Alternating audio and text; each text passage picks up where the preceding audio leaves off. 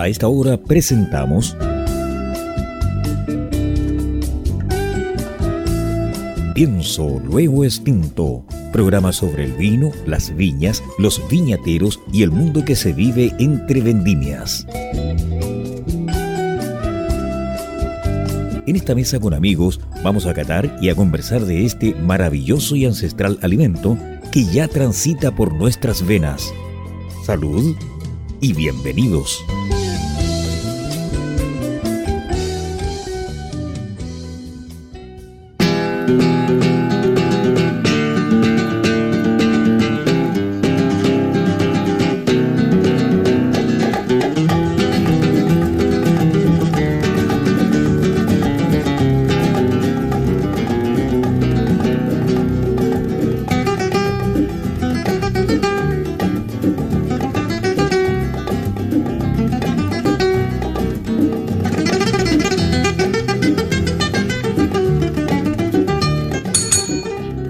Tardes, mis queridos enófilo oyentes. Gusto de saludarles en este sábado primero de enero. Primero que nada, le doy la felicidad feliz año para todos ustedes. Feliz año por estar con nosotros. Feliz año por estar acompañándonos una vez más a través del 103.5, el dial de la frecuencia modulada y también online www.ucbradio.cl.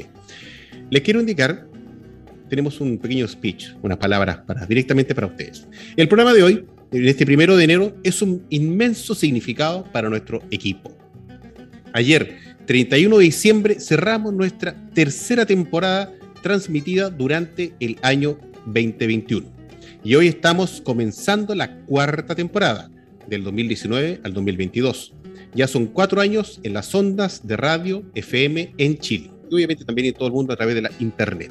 Nos sentimos honrados de los xenófilos oyentes que nos escuchan cada semana y agradecemos a nuestros avisadores publicitarios. Pero como si este momento histórico y de antología no se sintiera ya suficientemente emotivo, el primer invitado de hoy es una figura admirada a nivel planetario en el universo del vino. Y hoy engalana los micrófonos del programa. Nuestra invitación original era que realizáramos con el, nuestro segundo programa aniversario el 5 de octubre, pero debido a que reside en España nuestro invitado, las restricciones y las cuarentenas para viajar solo permitieron que después de dos años pudiera regresar a Chile en diciembre. Eh, cuando pudimos grabar esta primera parte del programa, a comienzos del mes anterior, con el viñatero que en 1978 revolucionó los vinos de Chile para siempre. Muy bienvenido a Pienso Luego don Miguel Torres Riera. Bienvenido. Pero muy feliz de verlo nuevamente, don Miguel. Veo que está topísimo, el vino nos hace muy bien. Eh, tengo el agrado, porque siempre hablamos mucho de él, porque mi señora, la prima hermana, casada con don Alejandro Paró, que en paz descanse, pero muy amigo una persona tremendamente que Máximo va a presentar, pero para mí es un orgullo que una persona que, querida auditora, es el top, topísimo los vinos finos en España. Así que un tremendo orgullo, un tremendo placer de verlo nuevamente. Gracias, Peter. Y yo también estoy muy contento de que nos podamos encontrar de nuevo y tener este recuerdo, por lo menos, de Alejandro, ¿no? que nos dejó hace un año. ¿eh? Y que era mi gran amigo. Bueno. Maximiliano, por favor, preséntanos al invitado. Ya Peter nos ha dado una luz y ya, señor en oyente, han escuchado su voz. Así que, por favor, cuéntanos, cuéntanos. Estoy muy, muy acelerado el día. Yo soy una persona bien emocional y hoy día hay dos razones. Una es que nuestro primer programa presencial en casi 23 meses, así que es también es muy emotivo estar presente con mis copanelistas y Alexiño de Portugal aquí, después de 23 meses por, por Zoom, y estar al lado de alguien que, o sea, para mí, sin pensarlo y sin proponérmelo en ese lejano noviembre del 98, yo tomé un curso Introducción a la, a la viticultura y a la enología moderna, que es uno de los tres diplomas que tengo en, en mi vida y que aprecio y que está acá conmigo y espero que después de todo este tiempo don Miguel vea que por lo menos en mí, la siembra que hizo ha dado fruto y no puedo creer que ahora yo lo esté invitando junto con Carlos y Peter a nuestro programa de Radio FM en Chile. Un abrazo virtual, aunque estamos muy cerca, pero hay que mantener la distancia. No nos veíamos hace cuatro años cuando lo entrevisté allá en, Curicó. Estoy emocionadísimo, don mm. Miguel. Un abrazo nuevamente virtual fuerte y bienvenido a Pienso Luego Extinto a don Miguel Torres.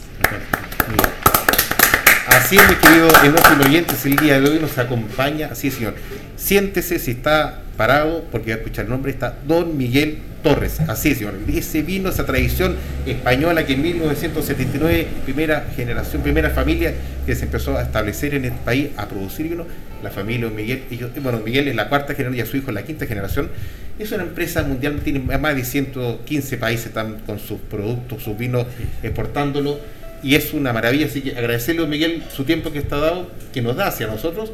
Y recuerdo pregunta a Miguel, pero quiero que Miguel nos cuente parte de su vida un poquitito para que se pueda relajar antes que nos podamos atacar con por preguntas.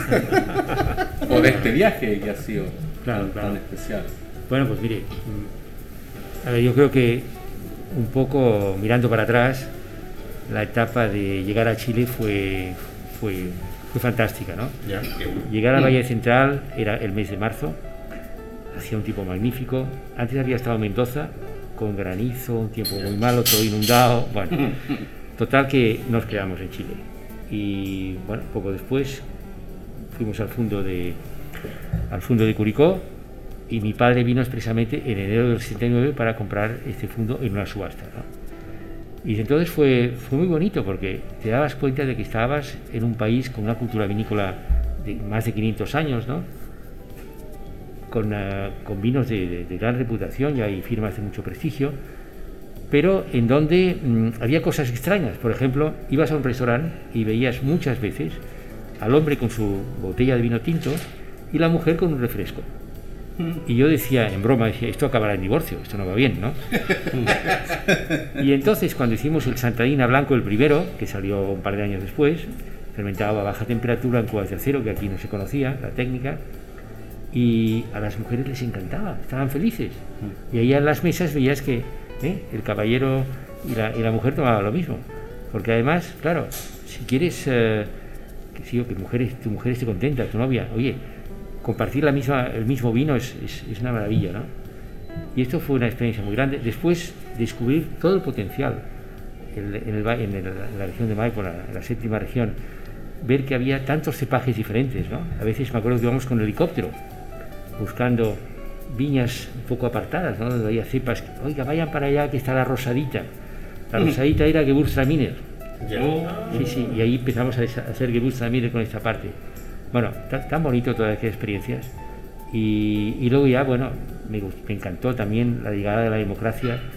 Yo fui a ver al presidente Edwin, me acuerdo, antes de las elecciones. Y a partir de ahí tuve siempre una excelente relación con todos los presidentes y con, bueno, y otros políticos, ¿no? Con Belisario Velasco hemos sido muy amigos también.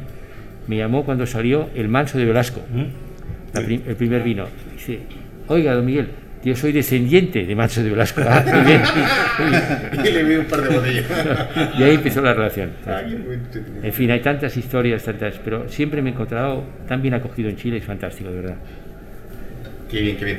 No, mira, eh, yo, yo creo que uno admira a don Miguel, aparte de agradecerle toda la innovación que él trajo a Chile, pero yo creo que lo que uno más recuerda y admira es, es cómo usted presentaba, mostraba, evangelizaba sobre el vino.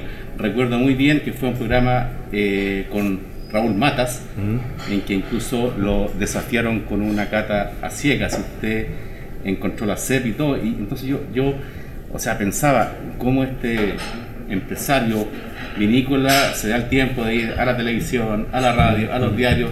Y eso fue muy importante para los chilenos como yo, que en esa época no consumíamos vino. Es verdad, es verdad. Mira, si me permites, Max, es que en aquel tiempo yo me quedaba horrorizado, cogías la prensa, se hablaba del whisky, se hablaba de la ginebra, no se hablaba del vino.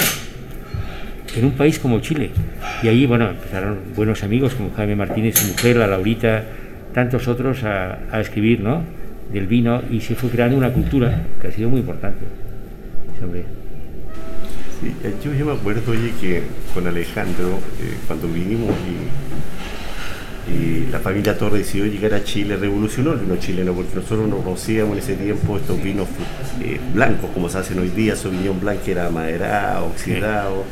Que lo que aportó Miguel Torres en ese tiempo revolucionó eh, la industria chilena con los tanques acero inoxidado. Sí. Y me gustaría mucho que se pudiera compartir su experiencia respecto a cómo ve Chile en el futuro, cómo lo ve desarrollando, porque en Chile también él está innovando, eh, tiene vinos eh, eh, ahora recién en empedrado, ¿verdad? Que entiende que usted compró tierra mucho más al sur, previendo el, el, cambio climático. Si nos pudiera explicar cómo Chile podría modificar esta yo diría que es una cosa positiva, de vinos muy buenos a muy buenos precios, pero lamentablemente en la zona más baja de los precios. ¿Cómo nosotros podríamos claro. seguir su ejemplo en España de vinos finos, de darle una mejor imagen a los vinos chilenos? Claro. ¿Y qué sugiere usted, qué opciones deberíamos nosotros considerar como un país, Mire, como enólogo, sí, como sí. Justamente, Peter, ayer estábamos aquí yo estaba con, uh, cenando con Aurelio Montes, ah, yeah, yeah. buen amigo de toda la vida, yeah. y hablábamos de esto, salió el tema, y yo le decía, mira, en mi opinión, y basado en la experiencia española, uh, es cierto que se ha creado una imagen del vino chileno, en Europa por lo menos, que lo conozco bien, de buen vino, de vino de supermercado, de vino de supermercado, a un precio, bueno, pues uh, un entry level que dicen, ¿no? Precio más bien modesto. Digo, hay que dar el paso para arriba. Y esto ha de ser vendiendo en la hostelería y haciendo unos vinos especiales para la hostelería. No puedes vender los mismos vinos y, levantar el prestigio en general. Se puede hacer. Por mi parte, eh, cuando lo entrevisté, creo que fue justo en noviembre del 2017 allá en Curicó, usted me contó como una primicia que estaba transformando todos los viñedos Torres a ser ecológicamente sustentables y carbono neutral. Sí. Incluso mencionó una, una, cifra que yo dije, bueno, realmente don Miguel está comprometido porque es como esa frase en, en inglés, man, money talks, eh, uh -huh. walks. Y ahora, después de cuatro años, ¿en qué está ese proceso que, por lo que yo sé, usted va liderando en el mundo esta transformación?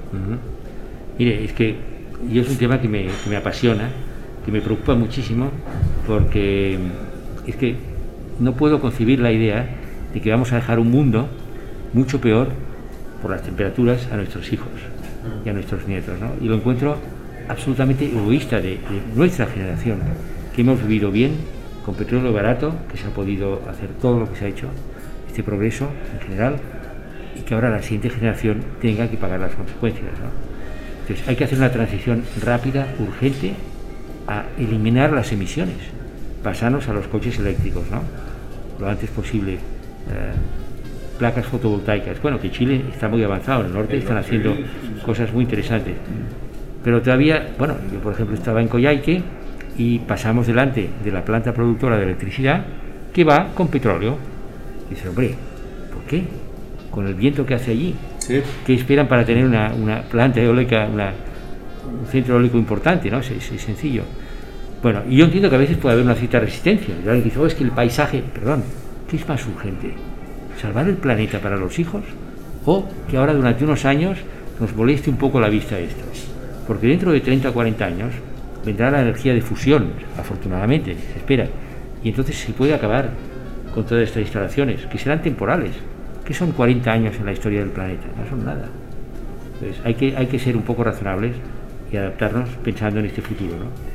Y de cara a nosotros, bueno, yo nos dio la buena noticia, en Inglaterra la revista Drinks International nos acaba de conceder el premio de Green Company of the Year. ¿no? Qué bueno. Green Company of the Year. Wow. Sí, sí. Muy bien. Qué honor que, lo, sí. que ustedes sean beneficiarios de ese tremendo reconocimiento a nivel internacional. Aparte, obviamente su empresa que es tan grande, don Miguel. Obviamente, el, el, efecto que ustedes están provocando, como ustedes lo indican, obviamente, cuando uno se, eh, se expande, el tiene mucha presencia, se va haciendo más partícipe de, de, la, no digo responsabilidad, pero de qué manera uno puede contribuir a mejorar el mundo. La gente contribuye de qué manera en su casa, en su hogar, separando la basura, lo orgánico, los materiales. a, nivel micro es así, pero a nivel macro, que tú te abarcas más, más responsabilidad, claro, te vas comprometiendo un poco más allá, porque obviamente tu, tu efecto es mucho mayor y tu huella de carbono obviamente es mucho mayor. Así que lo felicito por eso, Miguel. Excelente y a seguir mejorando porque el mundo es uno solo y si se nos acaba, no se nos acaba nuestra vida. Y muy interesante si hemos tenido solo la oportunidad de nuestra generación, la mía, la suya, de hacer todo lo que hemos querido hacer, ¿por qué las siguientes generaciones van a estar limitadas y truncadas? Mm. Porque el mundo va a estar cojo. No, hay, que, darle sustentabilidad. sustentabilidad. Yo creo que, quisiera agregar eso porque usted también en la parte humana, el medio ambiente es muy importante, ¿verdad? La parte humana eh, Miguel Torres fue uno de los precursores del Fair Trade. Nosotros trabajamos vendiéndole los vinos mucho tiempo a, la viña Miguel Torres en Curicó.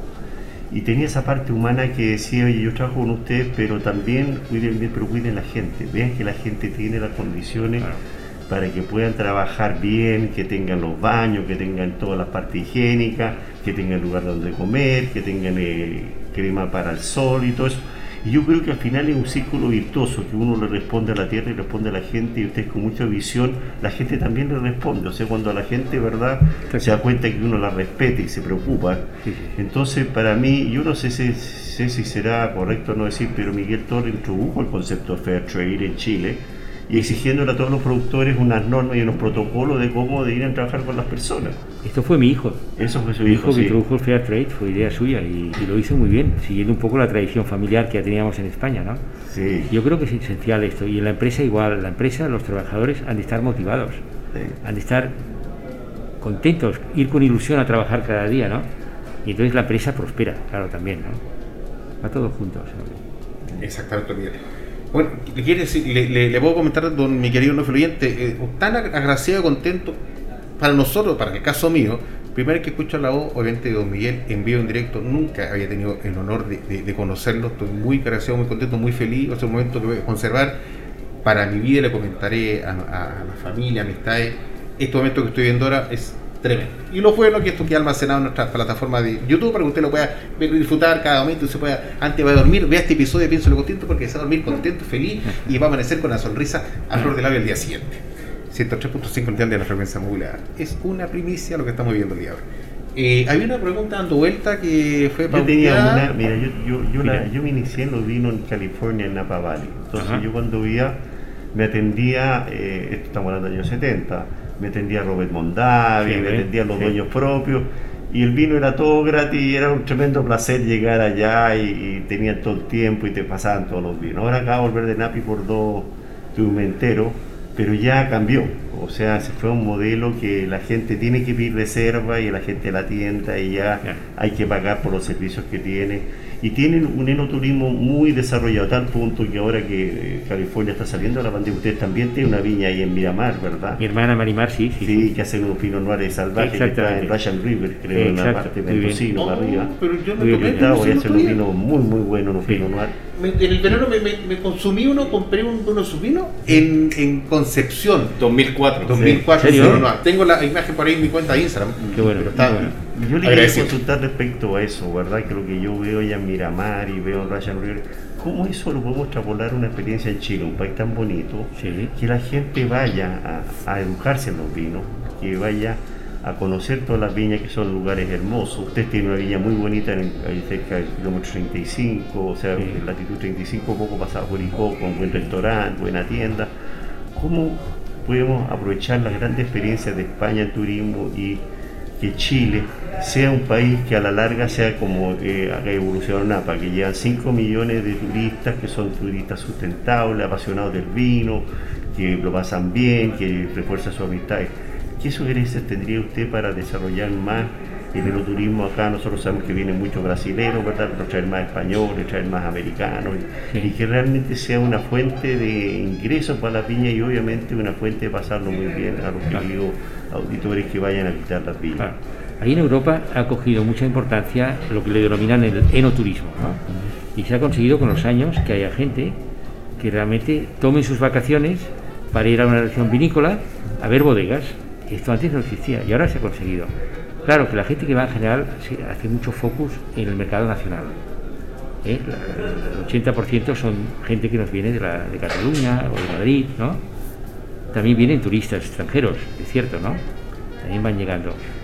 Y esto, mm, yo lo que veo es que se ha hecho una, cultura vinícola, en la, televisión van apareciendo más programas de regiones vinícolas de repente, ¿no? No de una firma determinada, puede salir algún, algún flash, pero en general explicando los viñedos, esta relación con la historia, ¿no? De repente aparecen los castillos antiguos, estas cosas, ¿no?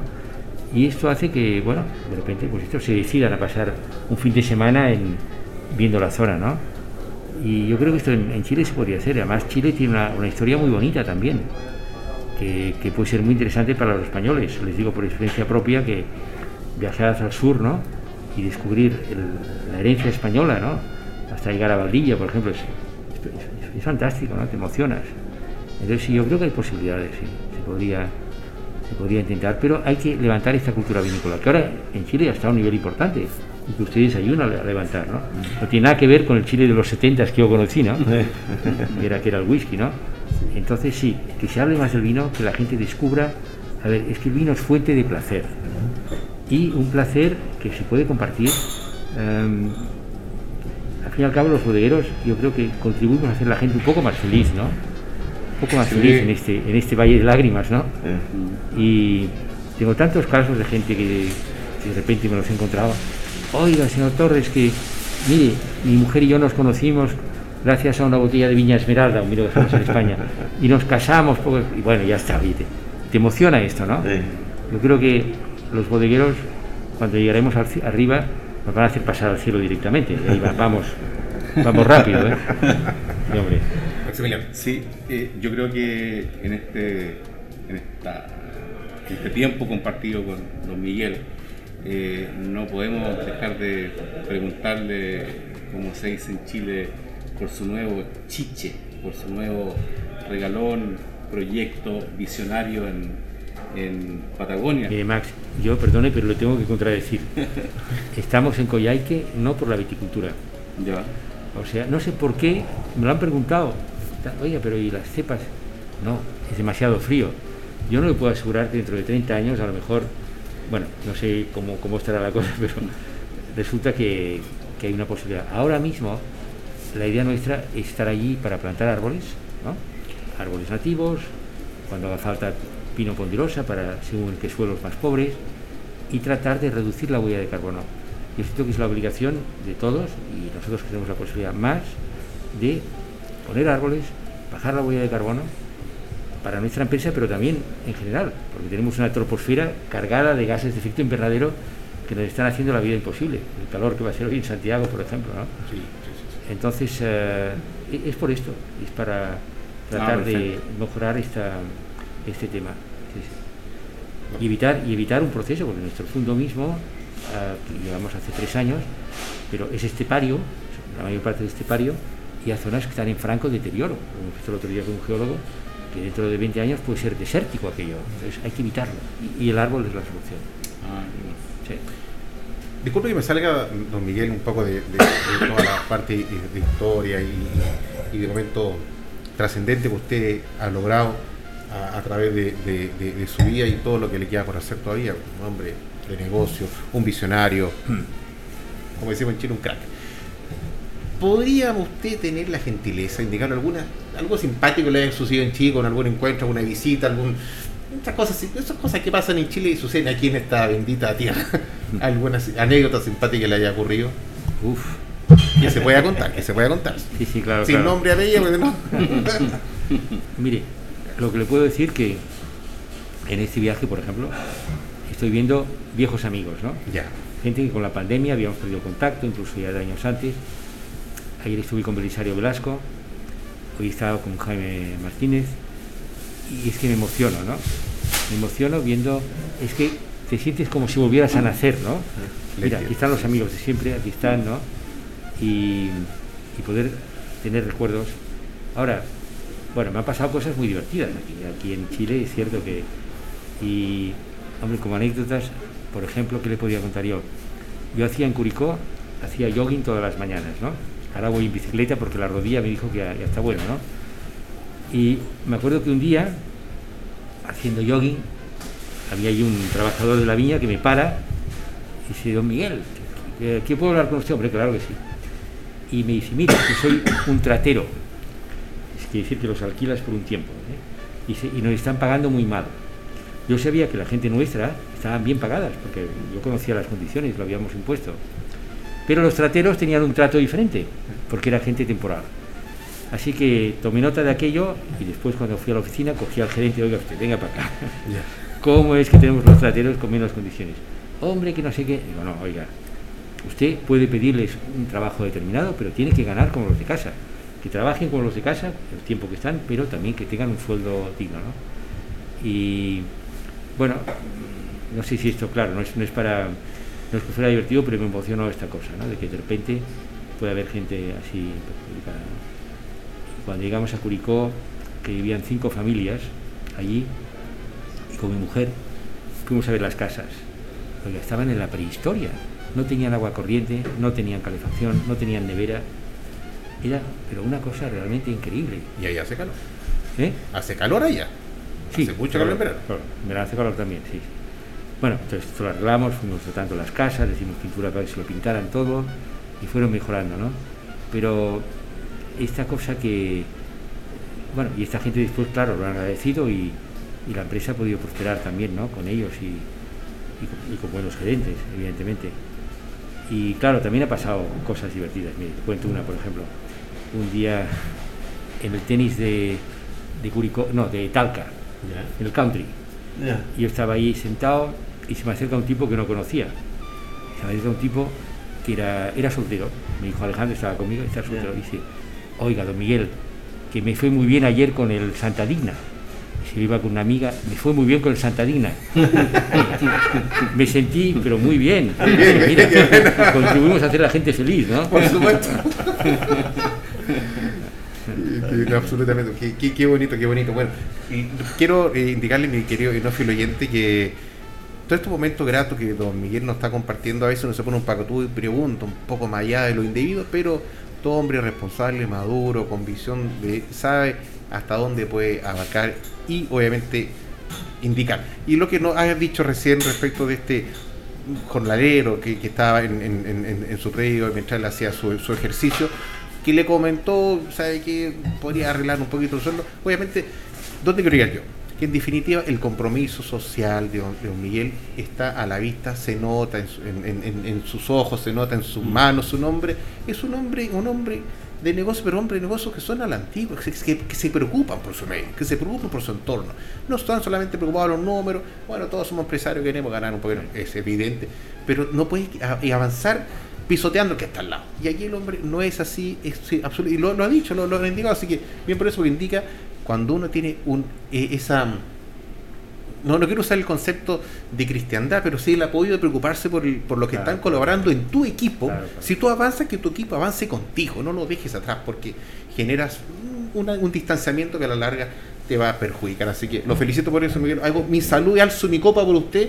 Gracias. Y, y por Está rico, ¿eh? El, sí, sí, ¿eh? el empedrado. Sí. Dice Maule en la copa. Qué bueno. Dice Maule. A mí me encanta porque, aparte de reflejar el, esta piedra laja que hay, ¿no? y la, la, cepa Pinot Noir, que es tan fina, estas notas de confitura tan, tan elegantes, pero porque hemos logrado el equilibrio con la madera. Sí. Te aparece la madera al final un poquito, unas, unas aristas de madera, pero muy equilibrado, ¿no? No, no lo domina. Mm. Cuéntanos, Maximiliano, ¿qué es lo que estamos degustando en este momento? ¿Qué es lo que gentilmente la casa con el PRI? Cuéntanos, ¿dónde estamos ahora ubicados? ¿Dónde estamos ubicados ahora? En la bodeguita de Miguel Torres. Bien. la tienda de vinos de Miguel Torres en Santiago. Aquí en Alonso Córdoba. Restaurante en Alonso de Córdoba 4118. Sí, póngalo en Google para, para, llegar aquí, se pone en Google. Sí, al llegar a Américo. Y estamos con este escaleras de empedrado que eh, mi, mi padre nació en Cauquenes, así que yo tengo conexión con la zona y tuve sí. casa en Maule, ¿Eh?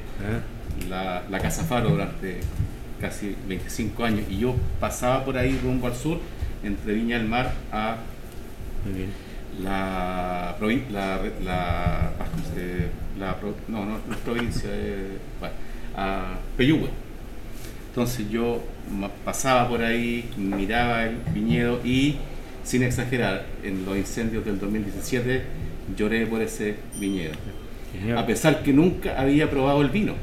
Entonces cuando eh, me preguntaron, oye, ¿algún vino que ustedes quisieran? dije, podría ser podría un empedrado, porque yo todavía no lo he probado, así que muy agradecido, está maravilloso. En nariz dice Maule por cada poro, o sea, líquido, eh, maravilloso. Y también eh, qué bueno que esté renaciendo este viñedo, si no me equivoco. Sí, sí, ya está. Y los bosques también están. Los vinos de Miguel Torres tienen esa maravillosa capacidad de envejecer y ser más sabio con el tiempo. Yo colecciono los vinos de Miguel Torres justamente por la amistad que tenía con Alejandro, que me decía, Peter, compra estos, compra otros que están buenos entre ellos los Santadina, entre ellos los Mazo del Arco. Y uno se da cuenta que cuando el vino está hecho con mucho cariño, con mucho amor, que el vino evolucione y los primarios se van complementando con otros aromas y sale un vino que es muy agradable y muy complejo para compartir con amigos que entienden de vino. Por lo tanto, este vino yo lo encuentro extraordinario, como usted lo escribió, pero un vino que ya tiene del año 2014, estamos hablando de 7 años, 8 años, ¿verdad? Está joven, ¿no? Todavía está... Vino mal. ¿Eh? Que en Chile uno sale y la gente compra el vino y se lo toma esa misma noche. Entonces, tiene un vino que se ha guardado, que tiene su especial y que tanto se aprecia. Y yo lo encuentro realmente felicitaciones, un vino extraordinario. Usted no tenía antes en su cartera de vinos Pinot Noir, tenían su viñón blanco excelente, no tenían Cabernet Sauvignon excelente, ¿verdad? pero le faltaba un Pinot Noir que fuera de categoría como este de categoría mundial. ¿no? Así es. Sí, sí. Porque ustedes también invirtieron en el Priorat, ¿no? Esta, esta, claro. esta, es maravilloso esa experiencia del, del, Priorat, como ustedes contribuyeron a revivir esto que está, se ha ido toda la juventud, se ha ido todo. Quizás sería bueno que nos compartiera estas cosas que se abandonan en el tiempo y la gente joven ya no ve los valores. Ustedes hicieron un gran esfuerzo para revivir eso, ¿no? Sí, sí.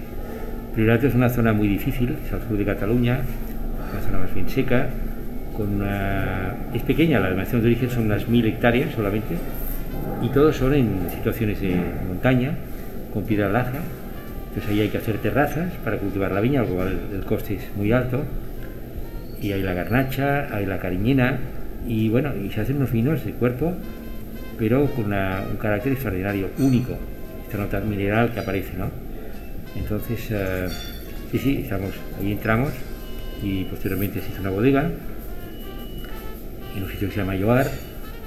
Tenemos, no sé si son 100 y pico de hectáreas en total. Y ahí estamos con el priorato, sí, sí, muy contentos, ¿sabes? Sí, sí. Uh, es muy bonito llegar a, estas zonas y tratar de aportar ¿no? algo para... Sí, sí, sí, eh, último, estamos ya casi llegando al, al, al, sí. tiempo, al tiempo concedido.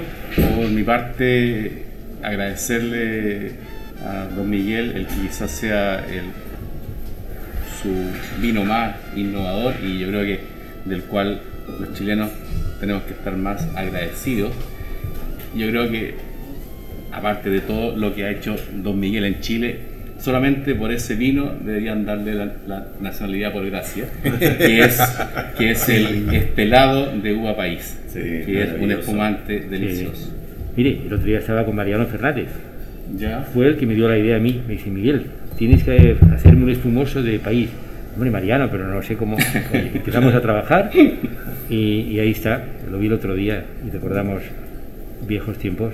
Y, hombre, es. Eh, la uva país sí, es interesante en ese aspecto. Uh, yo, si, si, estamos terminados, hay una cosa que les quería decir. Aprovecho. no, para, no abusar de, de, Hicimos de, un grupo hace, hace, ya dos años y medio con Jackson de California. Nos asociamos uh -huh. para hacer un grupo que se llama International Wineries for Climate Action, IWCA, International Wineries for Climate Action. Estamos los dos con un protocolo muy estricto de reducción de emisiones y el propósito de llegar al año 2030 con un 50 o 60% de reducción ya somos 24. 24 mm. dentro. Y hay 30 que están estudiando el tema que a lo mejor entrarán el año que viene. Y de Chile tenemos solamente una viña, San Pedro. Puedo decir, pues la única. Quisiera animar a las demás viñas chilenas que se apunten a esta lucha contra el calentamiento global. Hay que luchar contra esto. Y la mejor manera es reducir las emisiones y entrar en, este, en nuestro grupo, yo creo, a nivel mundial. Es muy interesante.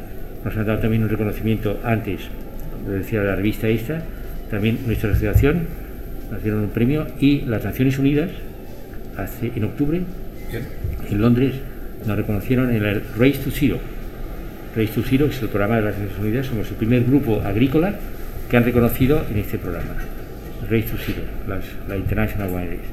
Entonces, yo les animaría a entrar, a entrar y a unirse. Hay que rebelarse contra esta situación. Palabra cielo. Un tremendo agrado verlo, ¿no? Y tremendo agrado verlo y lo veo excelente. Así que muchas gracias por haber venido a Chile y todo el impacto que usted ha tenido sobre la agricultura chilena. Salud. Gracias, Muchas gracias. Maximiliano. Yo no sé por qué, pero en esa época yo estaba en el colegio, no tomaba nada de alcohol, menos vino. Solo la mamadera. Y, y, y no sé por qué recuerdo perfectamente bien comprando con mi madre en un supermercado las primeras botellas de Miguel Torres, año 82, 81. Después hice este curso con Don Miguel, el 98, y ahora estar reencontrándome con él. Eh, o sea, para mí, por favor, despiértenme, porque no, no, no, no, no, puedo creer.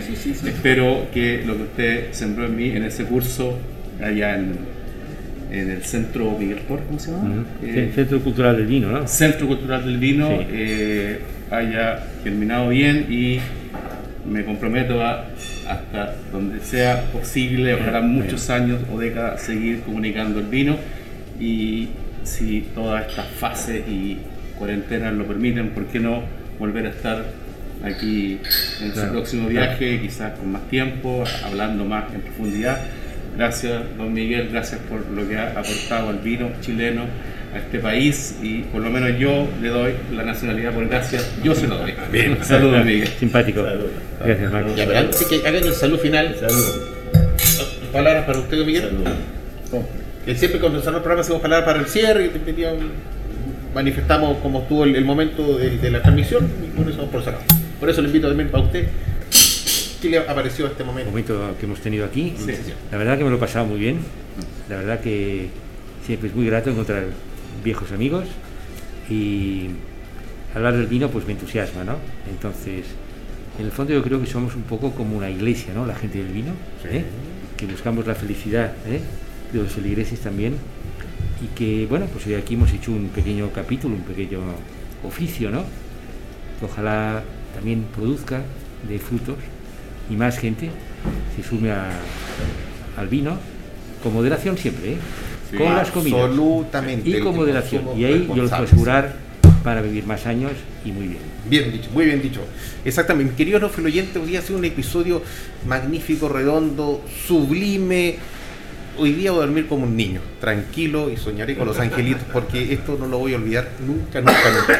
Usted nos está escuchando a través del 103.5 el de la frecuencia modulada y también online www.ucbradio.cl.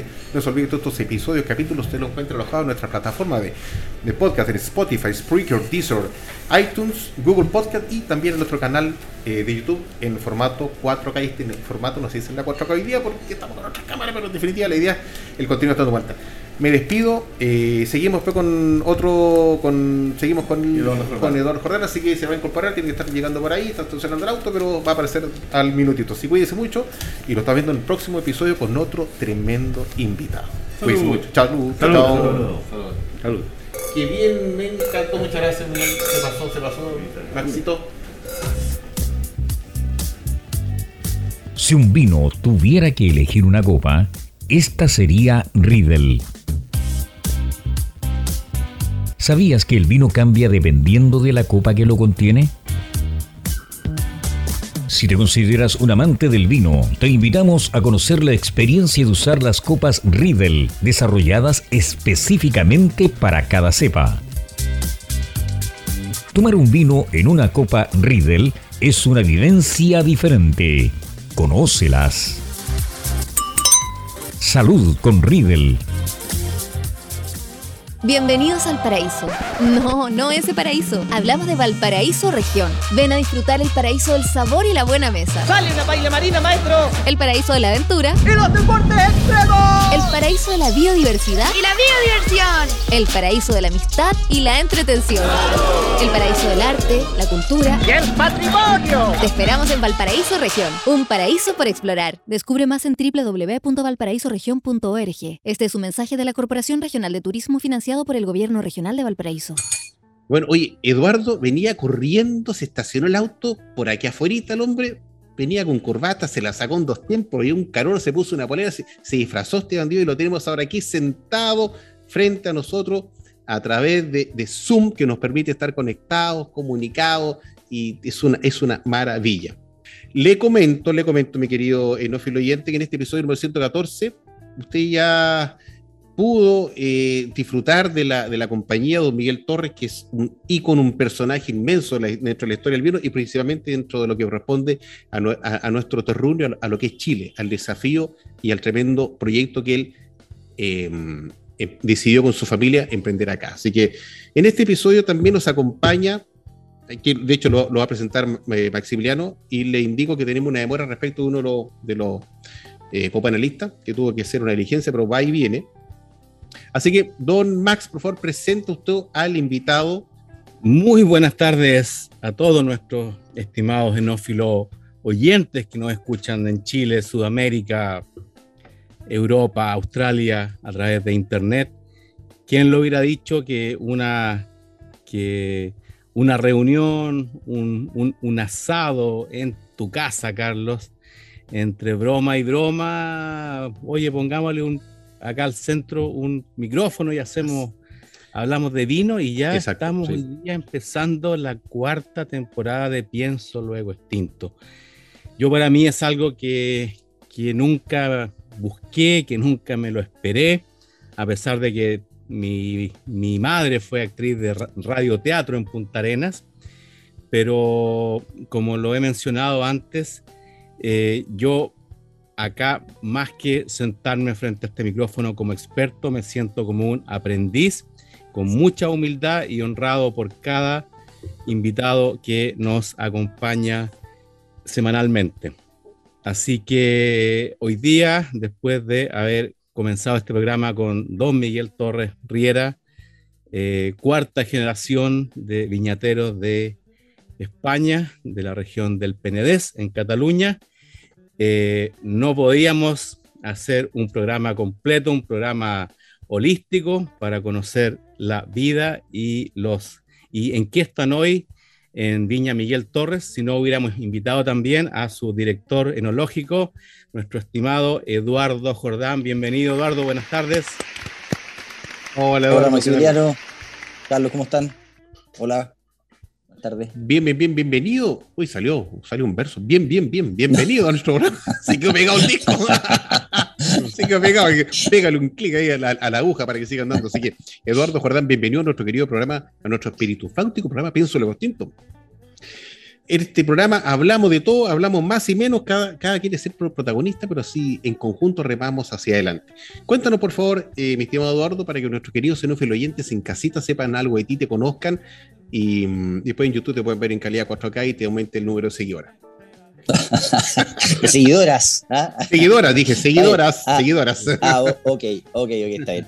Eh, mira, bien, bien resumidamente, pero siempre he estado, he tenido la suerte de estar relacionado al, al, mundo del, de la vid y también del vino vengo de una familia donde mi papá era ingeniero agrónomo, eh, siempre me sacaba cuando chico a, acompañarlo. Eh, él no tenía relación con, con, el vino directamente, pero sí al campo.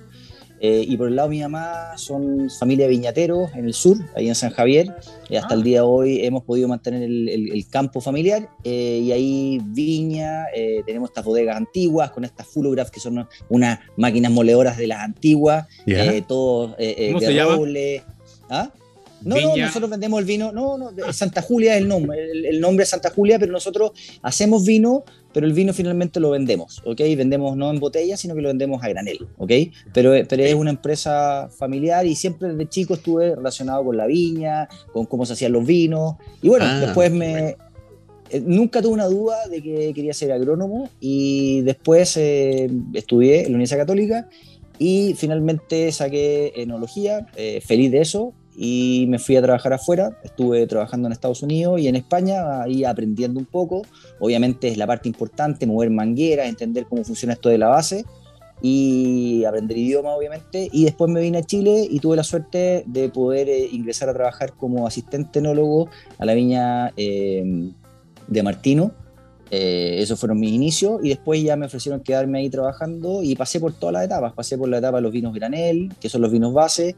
Después de cuatro años de trabajo pasé a ser el segundo enólogo por 16 años y el 2018, final del 2018, eh, me, ya llegué acá a, Miguel Torres, eh, feliz, en el fondo significó para mí harto porque es un movimiento grande de, moverme con toda la familia de Santiago a Curicó. Eh, pero estoy feliz, la decisión no me arrepentí ningún minuto, al contrario, estoy feliz de haberla tomado.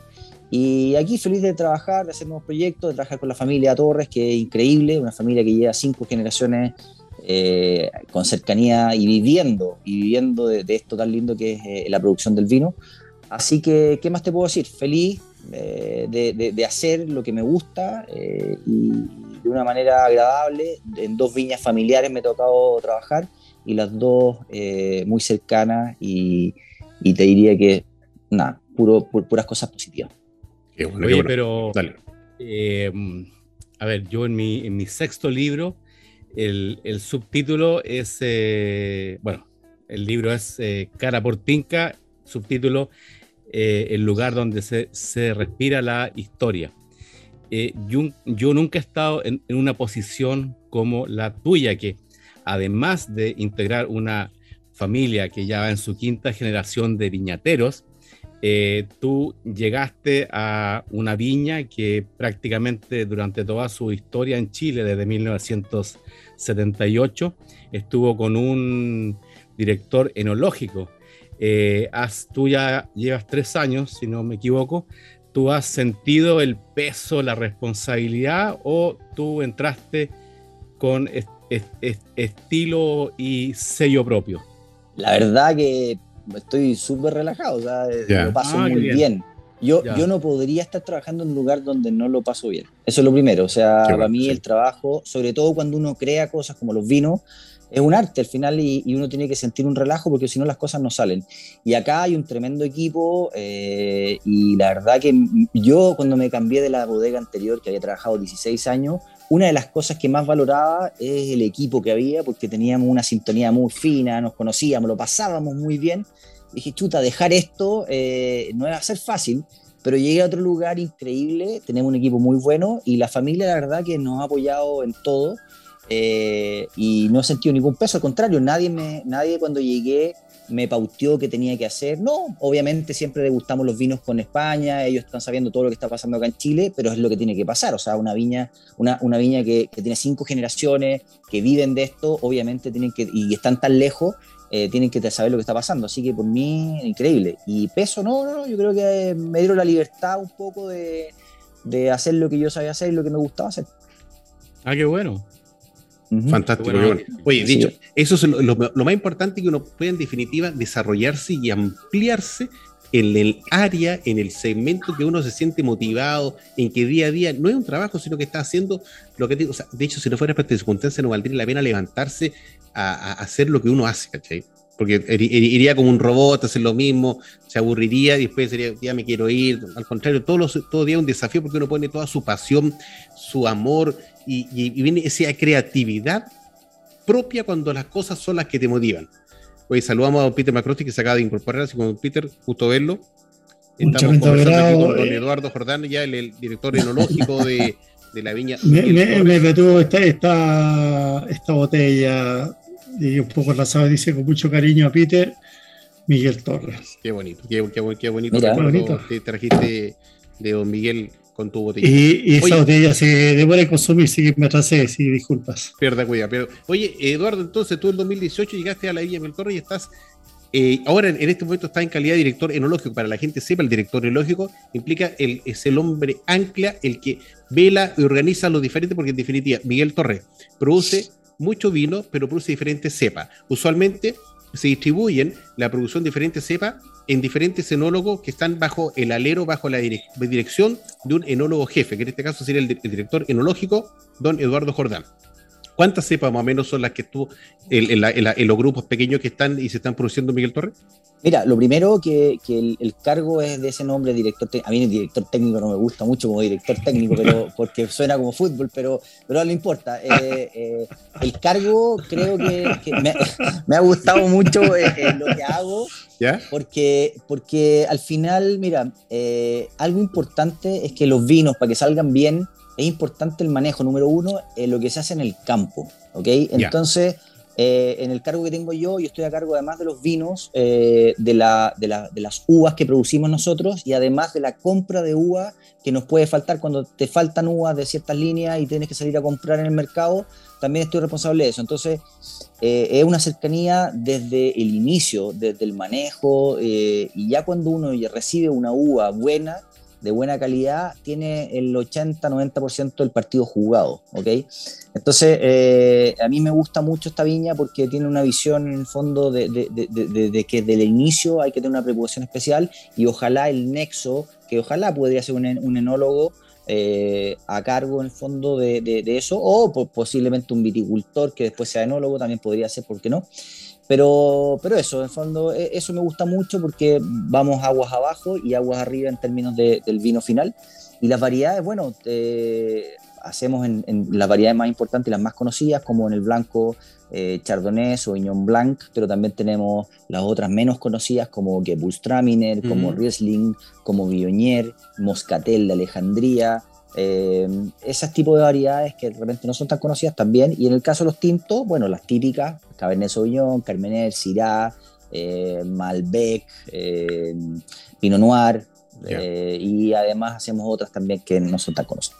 Hoy quizás ustedes, ustedes son una de, de las viñas con raíces extranjeras más chilenizadas, porque bueno, está ese, ese, ese hoy inmenso hito en la viticultura nacional, que es el, primer espumante de uva país, el estelado.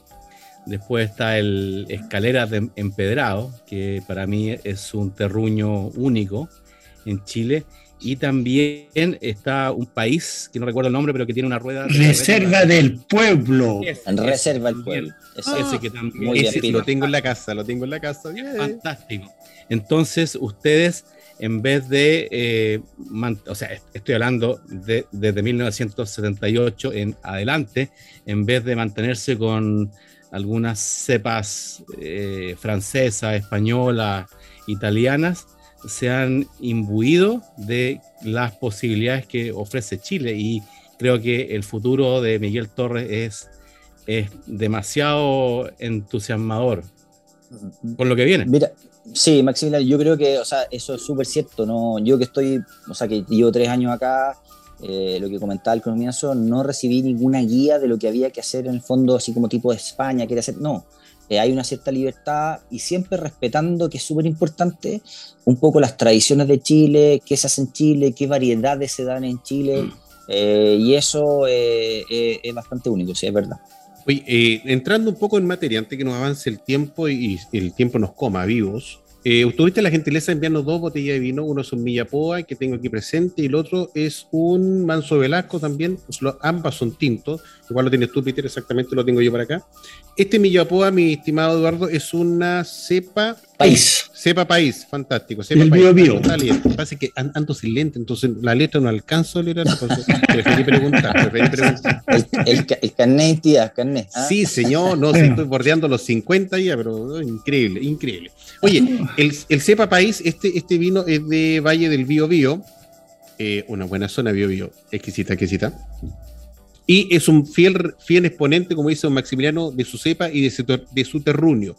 Eh, lo, lo, puse en el refrigerador para que esté a buena temperatura y estoy con mi copita Riedel aquí, que la, la exhibo, mi copita Riedel, que está ayuda para que este vino, este, este esta cepa país se pueda percibir en muy buena manera en tu boca, lo disfrutes, lo sientas, no es un vino intenso como un Cabernet Sauvignon, mis queridos, mis tipos de venófilos oyentes, sino que un vino un poquito más liviano y es muy, muy agradable para estos tiempos de verano. ¿Lo puedes tú ratificar, don Peter? De todas maneras, a mí me encanta la cepa creo una, país muy una cepa muy versátil que, que llegó a Chile con la iglesia, llegó a la colonia, porque es una uva que además se presta mucho para uva de mesa. ahora que han salido todos Thompson Siles y la Red todo, obviamente no, no puede competir, pero sin embargo es una uva que se presta tanto para hacer vinos que, que son muy rentables porque al año están listos para ser consumidos y una muy buena uva mesa. Yo me acuerdo cuando yo ya tenía la edad de Eduardo o más joven, toda la uva país del campo nuestro se vendía como uva mesa. Así que a mí me encanta tu, yo, yo he tomado mucho la Reserva del Pueblo y este país me encanta. Y me encanta de, yo no sé si se tocó el tema, pero para que nuestros queridos auditores y auditores sepan, eh, Miguel Torre es la viña más, más importante en España de vinos finos por lejos, o sea, es la que tiene más market share, es la que marca los pasos, es la que va en la innovación y tuvimos el agrado de estar con Miguel Torres, que está muy bien, ¿verdad? A sus ochenta y tantos años. Mm. Pero yo tengo un tremendo aprecio con Miguel Torres, con el cual una viña con la cual trabajamos por muchos años en el Fair Trade. Tiene, se preocupa tanto del medio ambiente como se preocupa de la gente, que, que los productores traten a su gente en forma responsable como ser humano. Así que yo encontré muy bueno este vino país, tiene color de país, sabe a país, tiene aroma de país. Y un país, como bien dijiste tú, Carlos, un vino liviano, ¿verdad? Para consumirlo relativamente a 15 o 14 grados, cuando uno está conversando, no es un vino que te va a ser como el manso Velasco, ¿verdad? Pero un vino que en su categoría anda súper bien. Exactamente. ¿Qué nos puede indicar, eh, eh, Max? Sí, quisiera agregar algo, quizás por, por porque eh, es de un viñedo proveniente en el bio bio, en que mm. ya existe más pluviometría, más humedad. Sí, pero yo le siento pero yo le siento que a, pesar de ser cosecha 2019, quizás es el vino país con más nivel de acidez que he probado en los últimos años, lo cual es bueno porque le asegura un gran potencial de guarda. Así que, señores enófilos oyentes, si quieren un país de guarda, yo recomiendo este Millapoa Miguel Torres Bio Bio 2019. ¿Es, es, ¿Es 100% país, Eduardo? Sí, 100% país. Ya, qué bueno. el, nombre, el origen Millapoa? Mira, eh, te cuento un poco el vino. La, tiene quizás una anécdota que es cuando yo justo llegué a la viña el 2018, eh, pedí hablar con Miguel Hijo, Masek, eh, para saludarlo, porque obviamente venía llegando y conversar, y, él no iba a tener tiempo, pero justo él pidió hablar conmigo y más que hablar, que lo acompañara a ver un viñedo que estaban viendo para comprar en el sur. Obviamente ya se veía, se visualizaba y la viña tenía intenciones de, moverse un poco más al sur por este tema del cambio climático eh, y por el potencial que tiene el lugar. Y lo acompañé, fuimos juntos eh, y, él lo que quería es que yo le diera mi impresión de cómo veía este viñedo, porque había trabajado mucho tiempo, tenía experiencia en el secano, en la Martitata, había trabajado muchos años yo. Así que fuimos juntos y la verdad que eh, vi el viñedo, llegué y que le dije, o sea, no hay, no hay, nada, no hay nada que no hay nada que conversar. El firma el cheque, firma el cheque, hermano. No, firma el tiro porque eh, es un viñedo extraordinario, son parras de más, de más de 150 años, eh, uh. queda muy cercano, o sea, bueno, queda al lado, en realidad eh, es la ribera, la ribera poniente del río Biobío. Eh, el, lugar, el lugar es maravilloso, eh, con suelos muy únicos, una mezcla de granitos, con algunas arenas de estas volcánicas, eh, pero sobre todo las plantas. Las plantas me dijeron mucho en, unas laderitas, con poca producción en forma natural. Así que bueno, ahí compramos efectivamente, y esta es la primera cosecha de ese año. y ah. también y, por qué Millapoa? Es porque el lugar se llama Millapoa, es el área de Millapoa eh, que, queda en nacimiento ahí en Los Ángeles, cerca de Los Ángeles, eh, como de Los Ángeles camino hacia Concepción. Ahí está eh, nacimiento y más chiquitito Millapoa. Ese es el, ah. nombre, de, por eso lo quisimos poner. ¿ah? Qué, bonita historia, mira. y, están acá produciendo cuántas botellas de... Mira, esto, esto tiene una, producción limitada porque la verdad son... Por eso te pregunto. sí, son, son cuatro hectáreas, casi cuatro hectáreas eh, de país de este antiguo y nosotros partimos haciendo 200, 250 cajas y, podríamos hacer 800 que vamos a ir aumentando porque la verdad que le ha ido súper bien el vino, la crítica ha sido muy buena, estamos re contentos, eh, pero algo importante este vino es que quisimos respetar un poco eh, las tradiciones, la forma artesanal de hacer el vino. Eh, eh, tú sabes que la parte de Itata, Bio Bio, toda esta zona, históricamente es súper potente porque está en los inicios de la viticultura en Chile. Así es. Entonces, y ahí más encima las guerras con, con, los mapuches, en el fondo las peleas que ponían viñedos, llegaban los mapuches, arrasaban con todo y volvían todos los españoles para atrás, después los españoles para adelante. Entonces, hay mucha historia acá. Eh, y, quisimos hacerlo en forma artesanal un poco mostrándose la historia. Así que este vino, primero que nada, se hace, se cosecha la uva, eh, se trabaja, se maneja en forma eh, natural, orgánica. No quise certificarlo, yo pedí no certificarlo porque, ¿por qué? Porque el certificado es algo más moderno, es algo más nuevo y lo que yo quería mostrar en el vino es antigüedad e historia. Entonces, es, ah, es parte de nuestros viñedos que manejamos en forma orgánica 100% eh, de nuestros viñedos de 300 hectáreas que tenemos propias son manejadas en forma orgánica, eh, pero sin certificado este único viñedo, porque yo lo, pedí que no fuera así. Y después en la bodega, eh, súper fácil, se hace con, como se hacían antes, zaranda, que son estas herramientas que son como puros palitos de coligüe amarrados y se hace a mano, en forma manual, todo lo que es la molienda.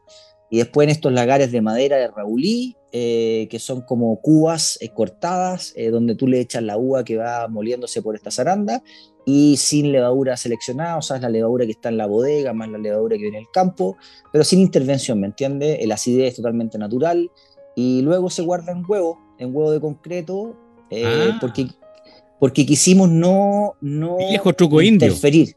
Ah, claro, no, no. Porque truco indio. Y antes se ocupaba el concreto, los, lagares de concreto. Ah. Nosotros ocupamos el huevo de concreto, sí, para, para, pero básicamente fue para respetar el, el, origen, que tú sintieras lo que es Millapoa, lo que es el lugar, y sin interferencia de la madera, sin interferencia de ningún estandarizador.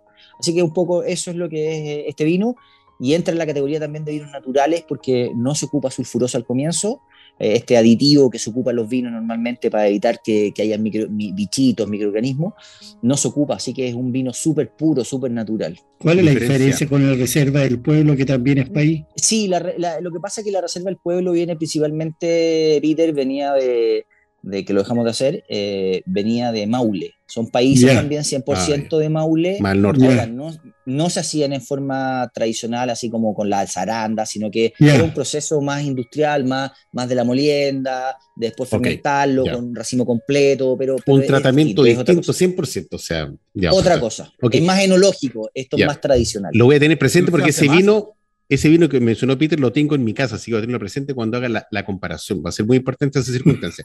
Oye, mi, mi estimado. más el, ese vino, Eduardo? ¿Mm? El, reserva del pueblo no está descontinuado? Sí, se descontinuó. Ay, ¿por qué? Porque lamentablemente.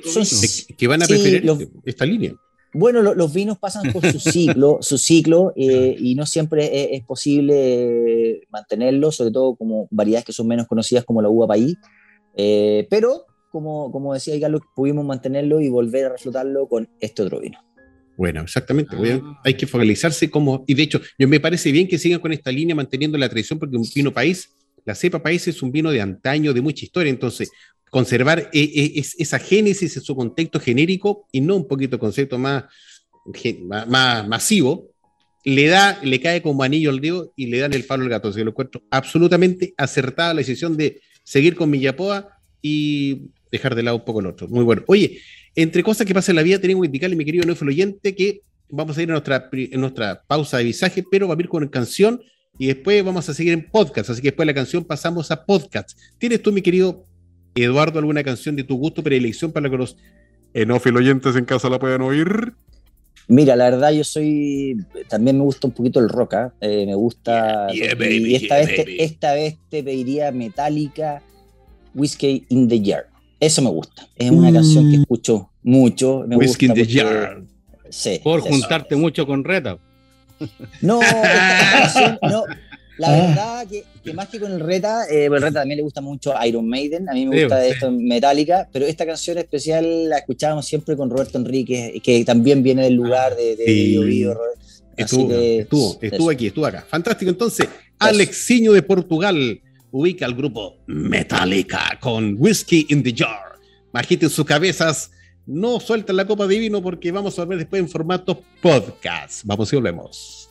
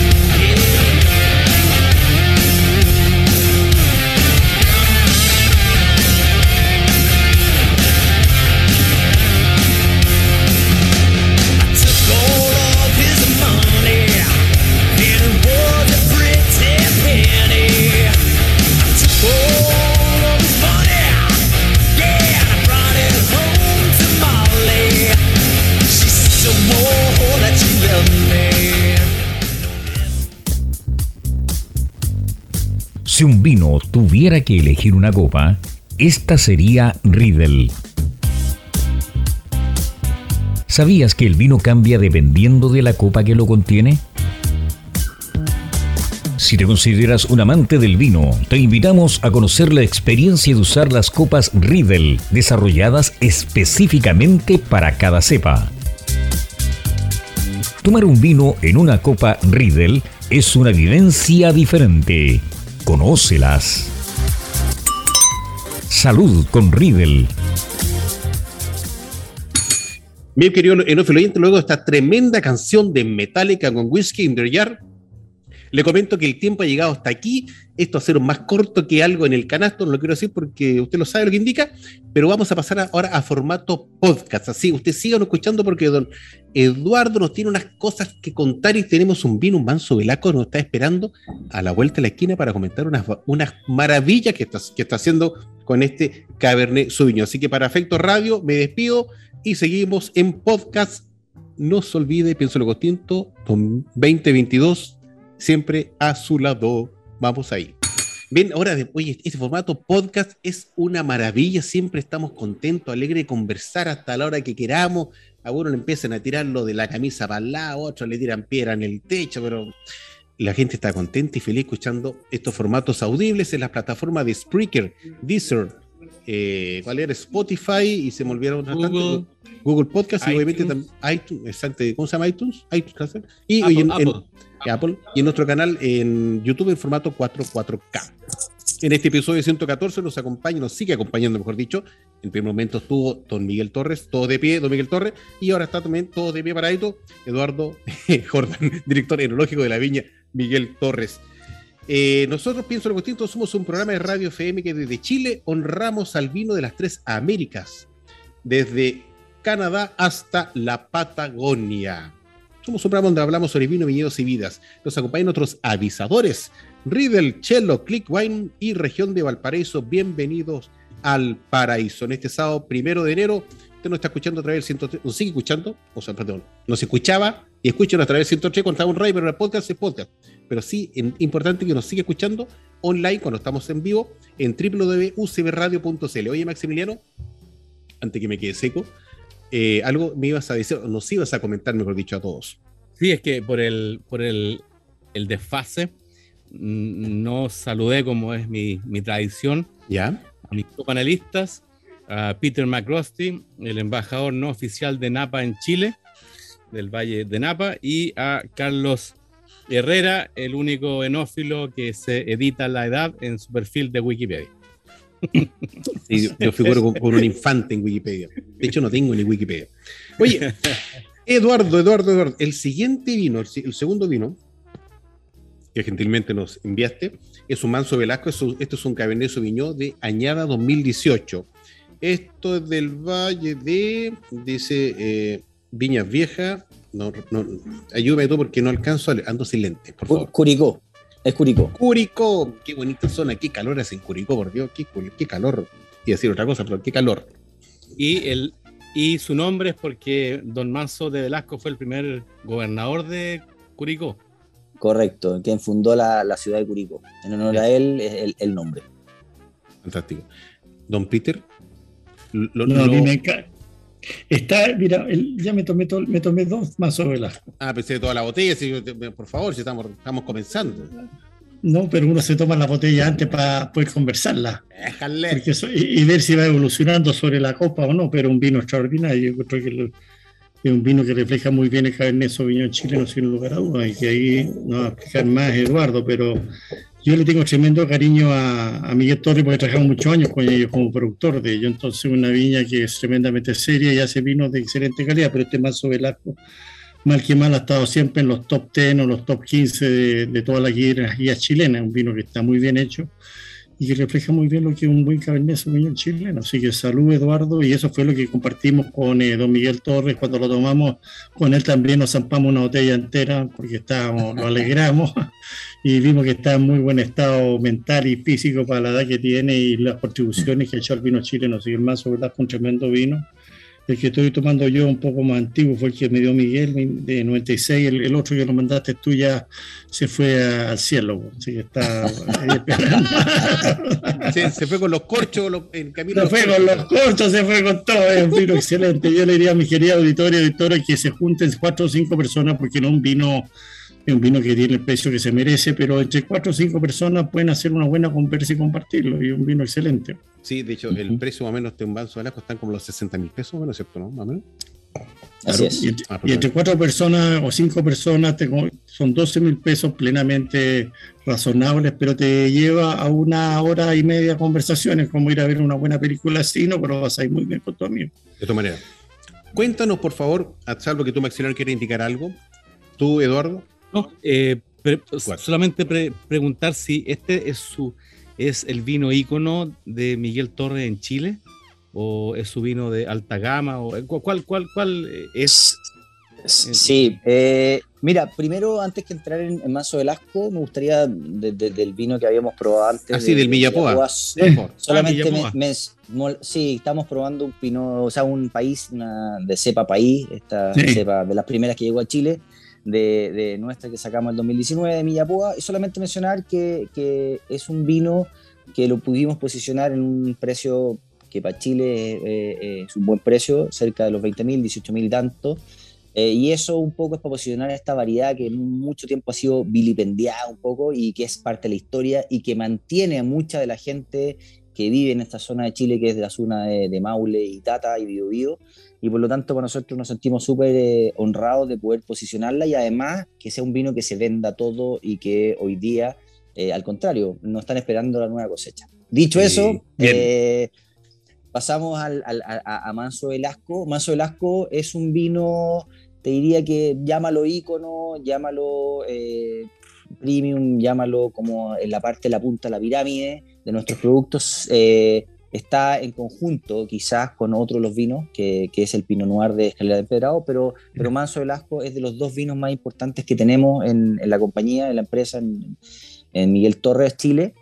Eh, es un vino que para mí representa la historia también, porque hay pocos viñedos en Chile que tengan tantos años, en el caso de Cabernet Sauvignon, si tú vas al país, vas al Moscatel de Alejandría, vas a otras variedades, eh, Cariñán, eh, o Sensó, hay bastantes antiguos, pero eh, de Cabernet Sauvignon lo que uno conoce mayormente son los Cabernet que están en el Maipo, que son los que de más reputación que hay, los más conocidos quizás, eh, y que se han dado más a conocer. O sea, la gente afuera dice Cabernet Sauvignon, Maipo. Los que conocen más, Maipo. Sí, pero en el fondo acá lo, que esto, lo, lo, que tiene Manso Velasco es que no es Maipo, es Curicó, eh, es de, pero, y lo que se mantiene acá es justamente este viñedo antiguo que fue plantado en 1902. O sea, hay pocos Cabernet Sauvignon que te puedan decir en el mundo, uh. en el mundo, en el mundo, porque gracias a Dios no tenemos este bichito, este insecto que mató los viñedos en el mundo, que es la filoxera.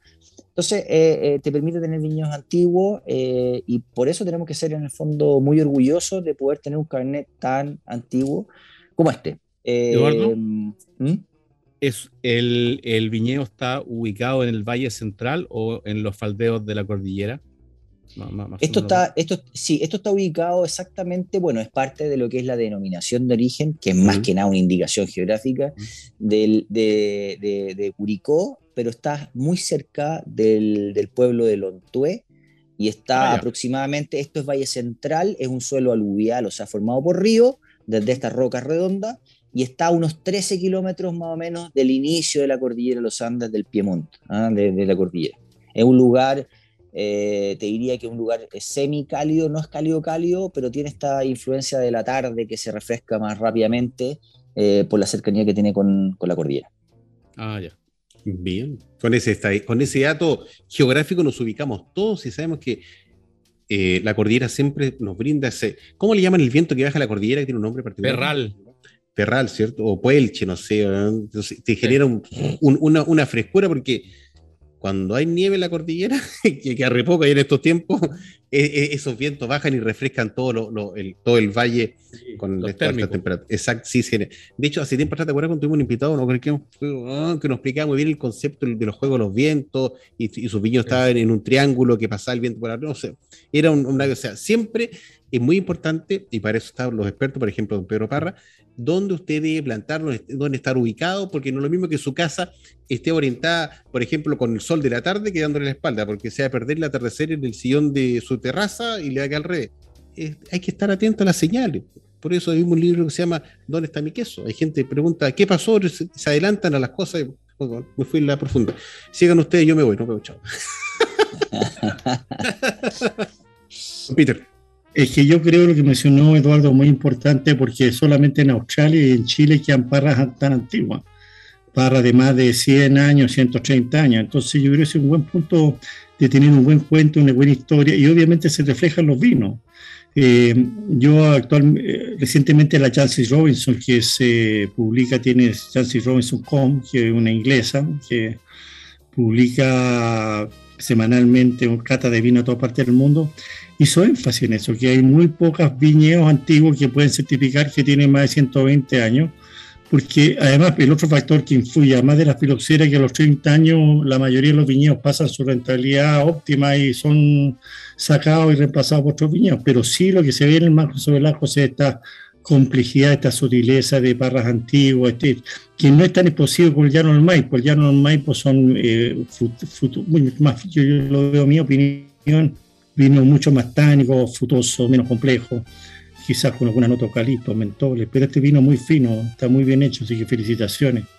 Y yo tengo, le regalé a, Miguel Torres un manso Velasco del año 97. Ah, mire, qué corto, dije 98, yo, era 97. 97, que salió el, mejor eh, Cabernet Sauvignon del año en la única guía que en ese tiempo, que era la guía de vino de los hermanos Prieto y hermanas Prieto, y salió lejos el mejor Cabernet Sauvignon del año.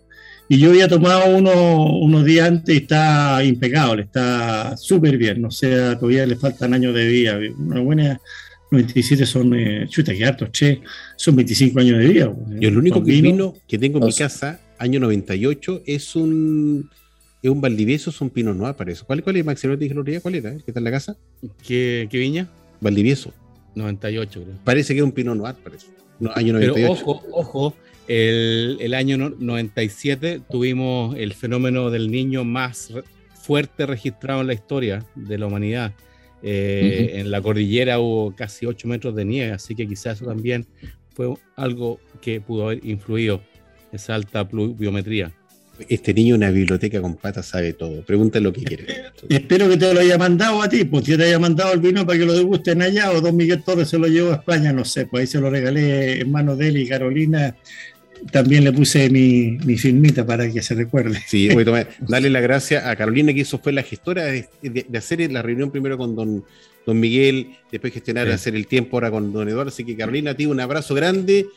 Eh, gracias por la diligencia que te mandaste y estamos aquí, gracias, te decía. Muchas, muchas gracias.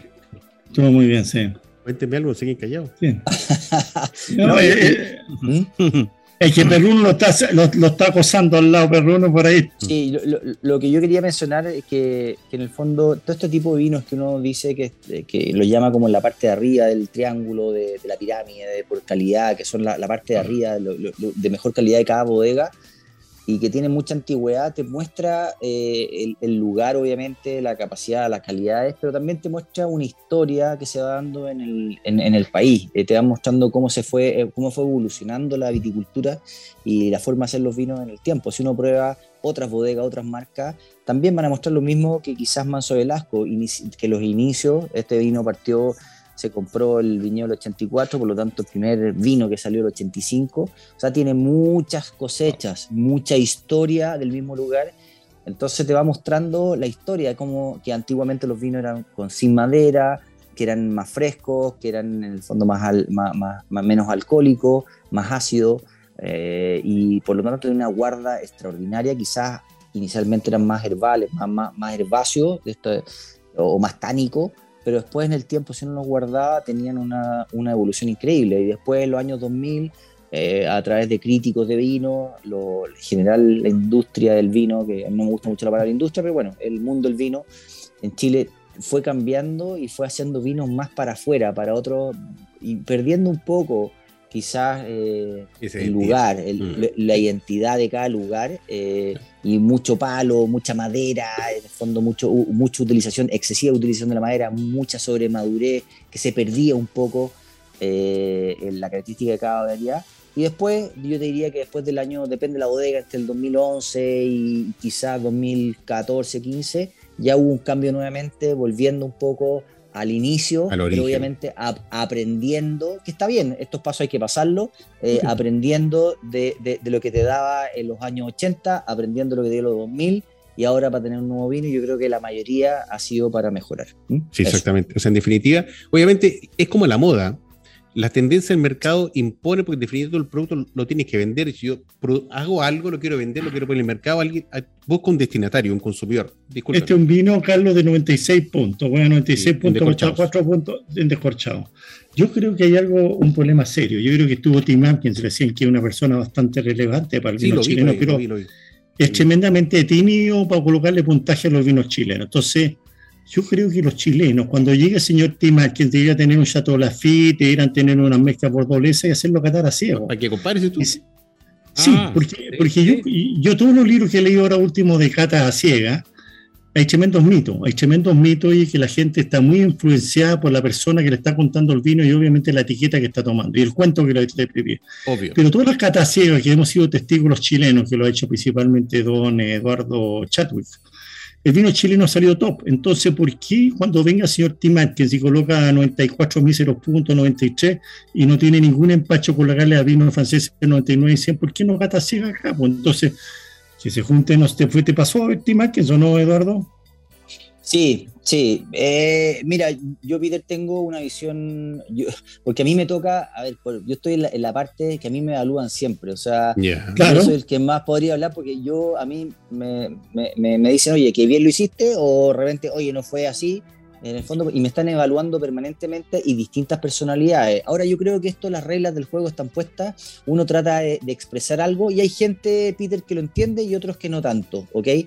Pero yo, independiente de los puntajes, eh, lo que le, por ejemplo, siempre veo la parte más positiva. Tim Atkin, por último, es una persona que viene todos los años a conocer Chile, viene a Chile, conoce los lugares, eh, y es como muchos los vinos del mundo, que, que, que tú pucha, pagas lo que pagas, eh, no sé, por un vino que vale 15 mil euros, 15 mil euros, o sea, mucha plata en un auto. ¡Ah! ah sí, pues, y eso se Mándeme cinco porque hay una historia, ¿ah? hay una historia detrás y, en el fondo algo te dice, más que el líquido mismo, que es muy bueno probablemente, pero te dice, eh, pucha, de lo que decían ustedes inicialmente, oye, no, o Peter lo decía, compremos este vino de 60 mil pesos, que para el chileno a lo mejor es caro, pero pucha, hay historia, estoy hablando de plantas de 1902, de Lontué, hay muy pocos ejemplos de ahí, una familia que es española, eh, no sé, ¿te entiendes? Entonces, lo que yo digo es que a cada uno yo lo respeto eh, y yo que sobre todo que soy el que estoy evaluado cada vez, hay uno que mismo vino me pone 96, 97,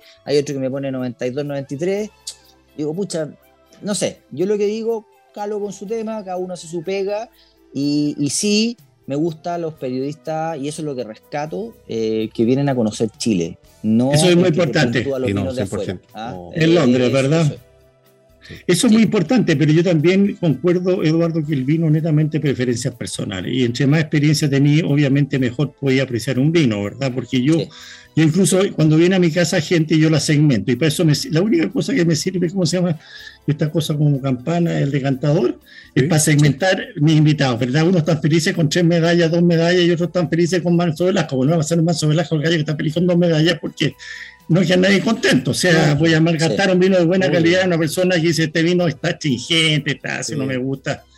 Pero yo digo que dentro de los vinos, aparte de la parte personal, hay una parte muy objetiva.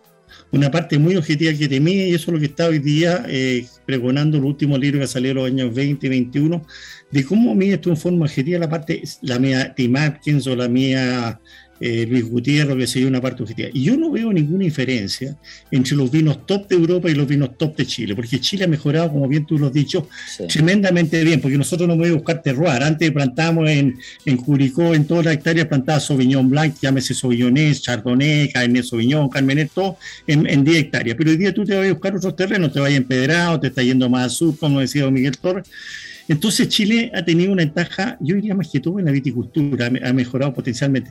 Pero también, Eduardo, nos falta exigir cuando vengan estos Master of Wine y todo y decirle, oye, bueno, sentémonos al lado de Chateau Las o el que tú queráis comparar y veámoslo así, y qué puedo mejorar, o sea, tomar un aspecto positivo, no decir, oye, sé qué más, yo también quiero tener 100 puntos, yo también quiero ser valorado en el mundo, yo también quiero ganar 400 euros por botella, ¿verdad?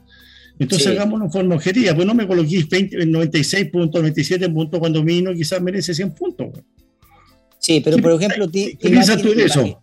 Sí, yo, yo, lo que opino y bien corto es que yo estuve con él hace poco tiempo ¿ah? y lo único que te puedo decir es que le mostré uno de mis vinos, el último, un vino nuevo que estoy sacando que se llama Los Inquietos, eh, que es un field blend, eh, o sea, eso quiere decir, un field blend es una mezcla de distintas variedades, que está plantado como se plantaba antes. Bueno, lo encontró extraordinario, rayó con el vino, estaba todo el rato pegado con el vino, pegado con el vino. Después comimos y yo le, siempre me gusta probar otras cosas de otras partes del mundo y tenía una champagne increíble, le tenía, no sé, un, un Syrah de eh, Jean-Claude Chav, eh, Jean-Michel Chav, no, Jean, ¿cómo se llama? Eh, de Chav, eh, Jean-Louis Chav.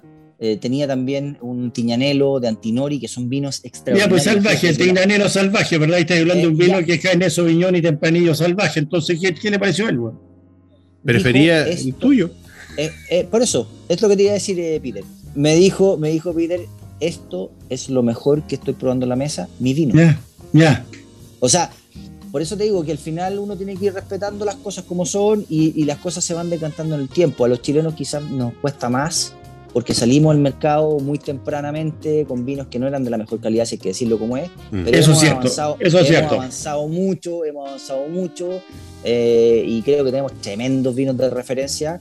Eh, y para eso hay que viajar, para poder decir, oye, ¿sabes qué? Y eso es lo que tienen los chilenos, que viajamos mucho. Entonces, cuando nos ponen nuestros vinos, decimos, oye, y somos conocedores, decimos, mira, ¿sabes qué? Yo conozco tus otros vinos, Tú quizás no conoces los chilenos, pero nosotros sí conocemos los otros. pero no dirás tú que, hay que hay que perder la humildad. Yo creo que la humildad es un término muy negativo que no que uno se siente orgulloso soy humilde. No, yo creo que ser asertivo y decir, oye, mi vino es bueno y mi vino amerita estos puntajes.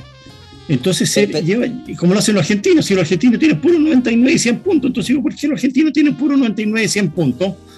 cuando sí eh, reconozco que los Malbec son de ellos, son buenos, pero los Cabernet Sauvignon nuestros y nuestros Syrah y todas nuestras cepas son tan buenas como las de ellos. Lo que pasa es que ellos no son humildes, son asertivos. Y si va el en Luis Gutiérrez, lo sientan ahí y dicen, oye, viejito, sentémonos aquí y veamos los puntajes que le hay a mis vinos, pues, ¿y por qué le hay 94 puntos? Yo creo que así se maneja esto que hay en decirle, mira cómo está, oye, qué bueno que me diste 93 puntos. Lo presiona. Sí, sin lugar a dudas no me queda la menor duda que este negocio, el negocio hoy, de, hoy día se ha evolucionado para tú posicionar tu vino, tiene que estar la gente teleedicante, tele buena espíritu. Y tiene que ser catete, y yo no estoy diciendo ser eh, poco ético, yo creo que ser muy ético.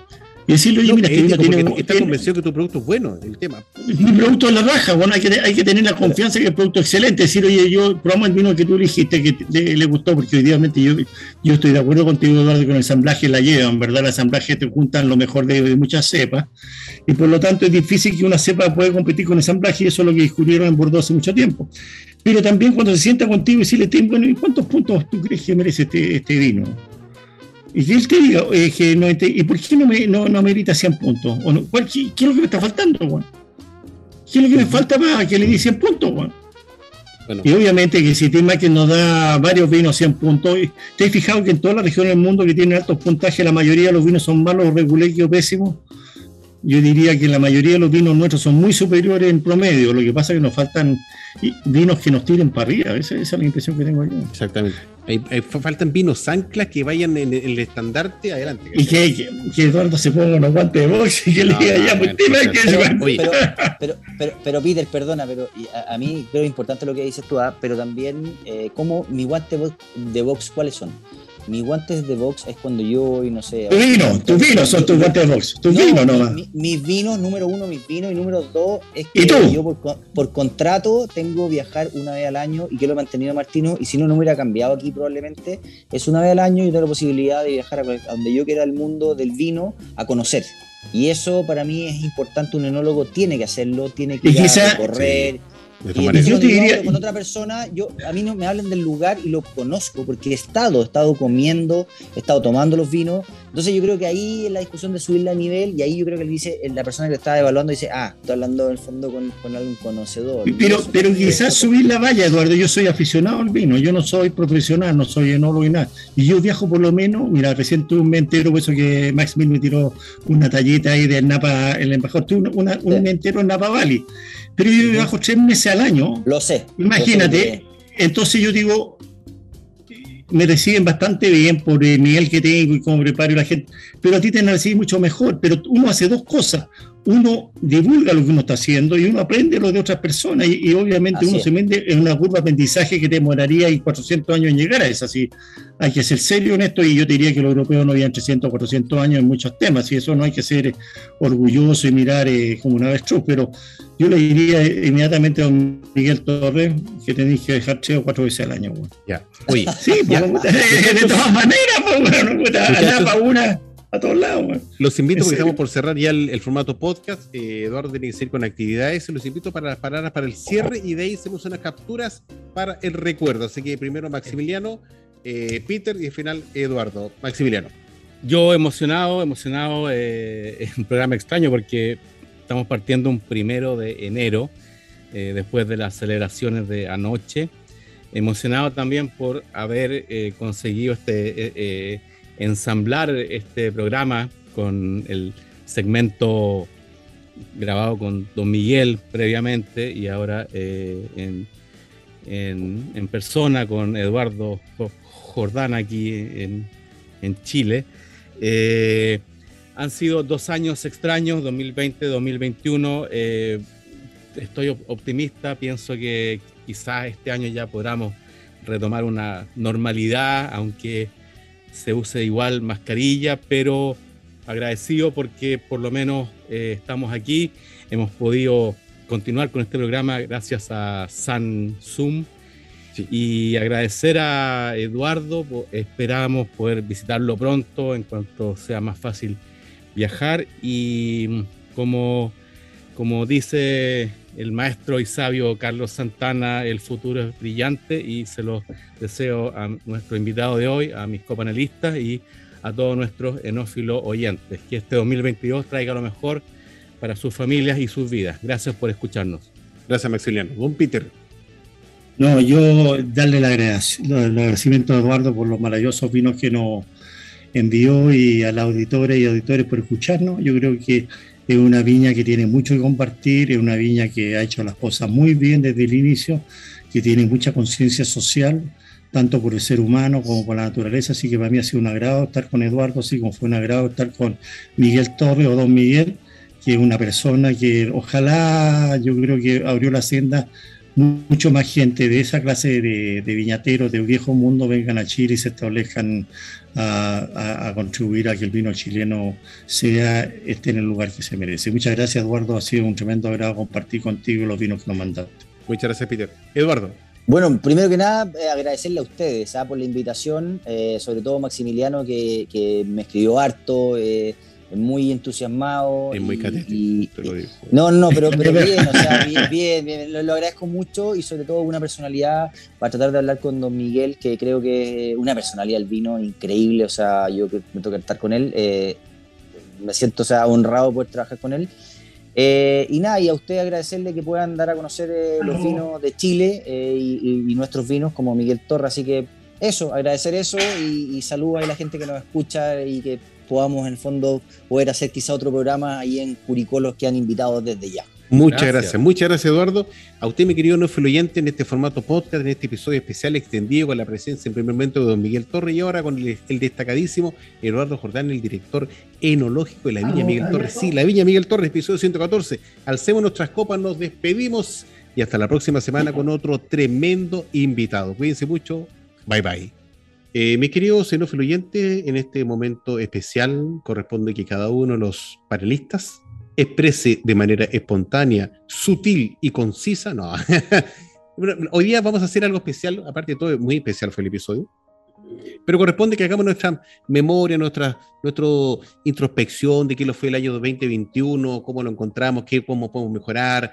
Eh, así que nos va a escuchar un par de minutos a cada uno de nosotros.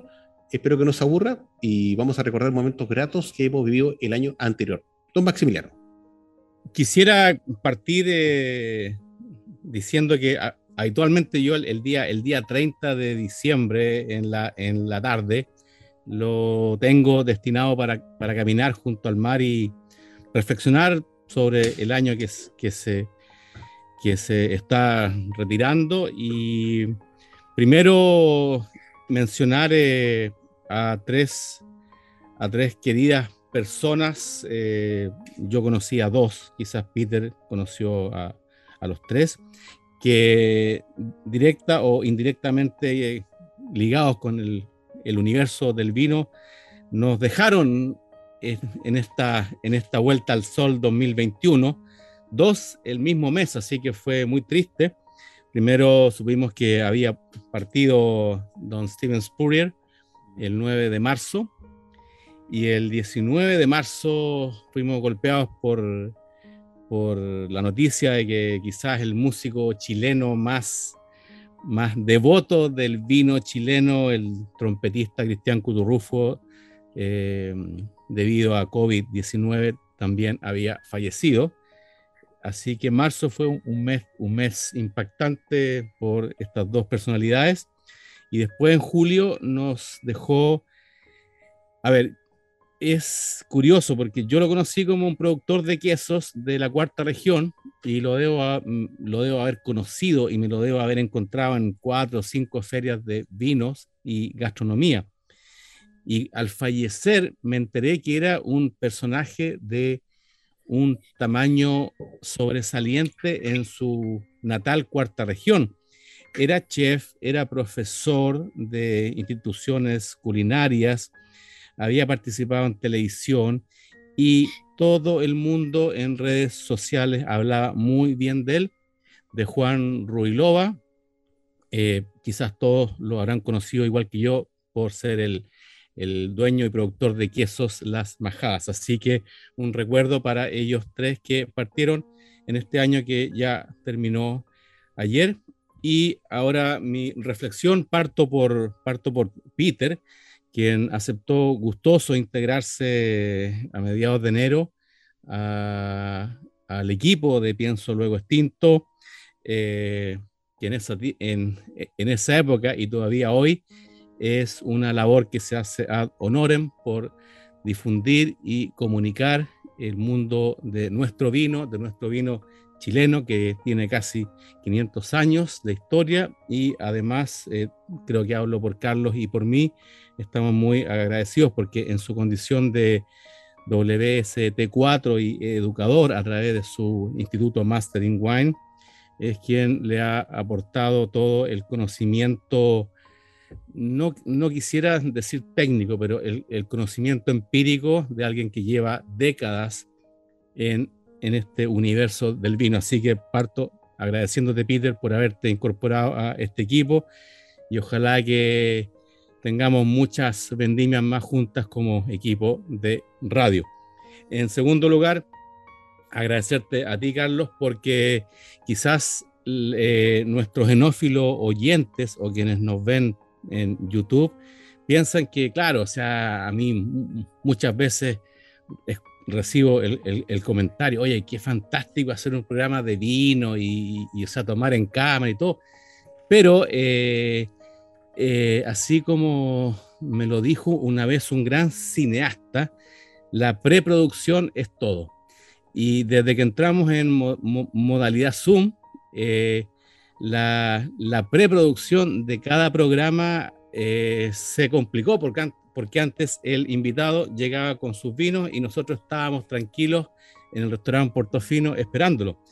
Y les quiero compartir esto, eh, a nuestros genófilos oyentes, porque especialmente el, año pasado, cuando habían aduanas sanitarias estrictas hasta octubre, noviembre, eh, yo les digo, quizás para cada programa, Carlos se tuvo que pegar el plantón de dos horas de ida y dos horas de vuelta en la aduana sanitaria en, en Casablanca, en Curacaví, y eso no sale en cámara, no se menciona, y si no fuera por Carlos y, por toda esta labor de, corazón en que tanto él como yo tuviéramos los vinos para cada programa en Viña del Mar y también Peter, algunos vinos venían del norte, del sur, algunos eran enviados a Valparaíso, otros a Santiago y Carlos ahí siempre por amor al vino se pegaba plantones de cuatro horas por cada viaje. Así que si este programa existe,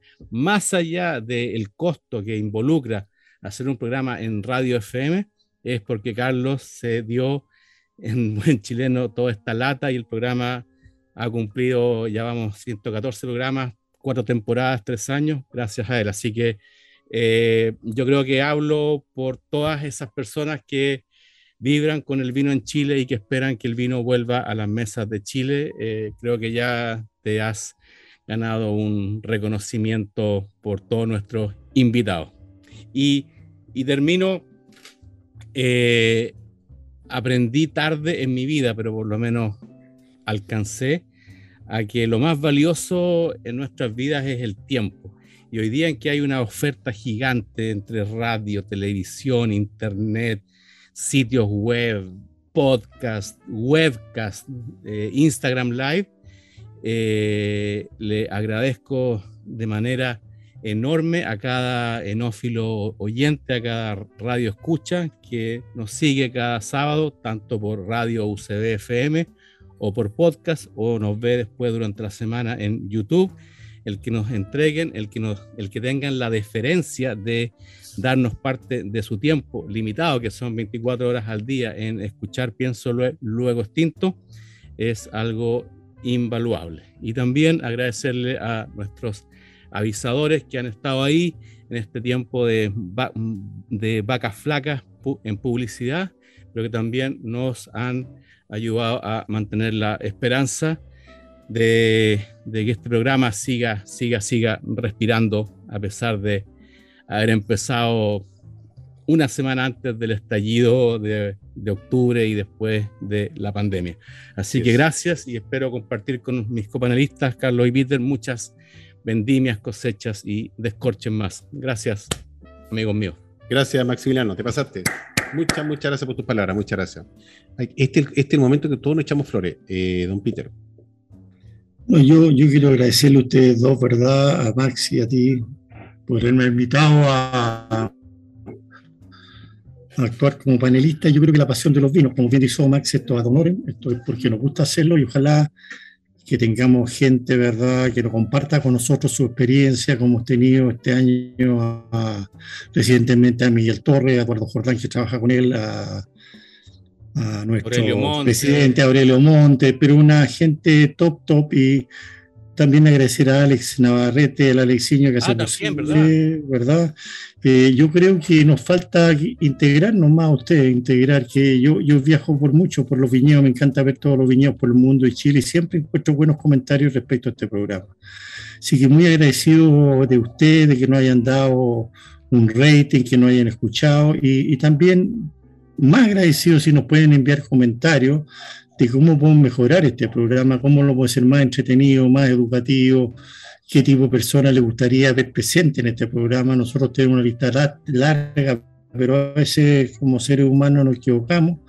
pero la pasión de los vinos nos une. Entonces quería enófilos, enófilos, que no hagan llegar su alimentación, retroalimentación. Como digo, esto es una pasión nuestra, eh, lo hacemos a honoren por el gusto de hacerlo, pero obviamente que tiene muchas potenciales de mejora. Así que les deseo a todos felices Navidades con su familia, un año nuevo maravilloso. Vienen tiempos difíciles, sean austeros, pero compren buenos vinos. Y si el vino es muy caro, compártanlo con los amigos, disfruten, que el vino es lo mejor que nos puede pasar, ¿verdad? Nos, mejora las compañías, los compañeros, la conversación. Es lo mejor de la vida, un regalo de Dios. Parece que el mundo partió con los vinos. Entonces, muchas gracias por todo el tiempo que nos han dedicado a nosotros. Muchas gracias, muchas gracias Max, muchas gracias Carlos y gracias Alex. Así es. Bueno, eh, estos son momentos que son emocionantes porque, como ya lo han indicado mis, mis copanelistas, eh, el hecho de estar eh, eh, sábado, sábado, saliendo al aire, pero en la semana generando este contenido en cuanto a logística, en cuanto a preparación, es un todo que obviamente usted no se lo imagina porque solamente eh, queda la parte que, usted ve en YouTube y el audio que, que disfruta en podcast, pero le puedo indicar que afortunadamente, eh, yo puedo indicar que nunca hemos pauteado el programa con ninguno de nuestros invitados.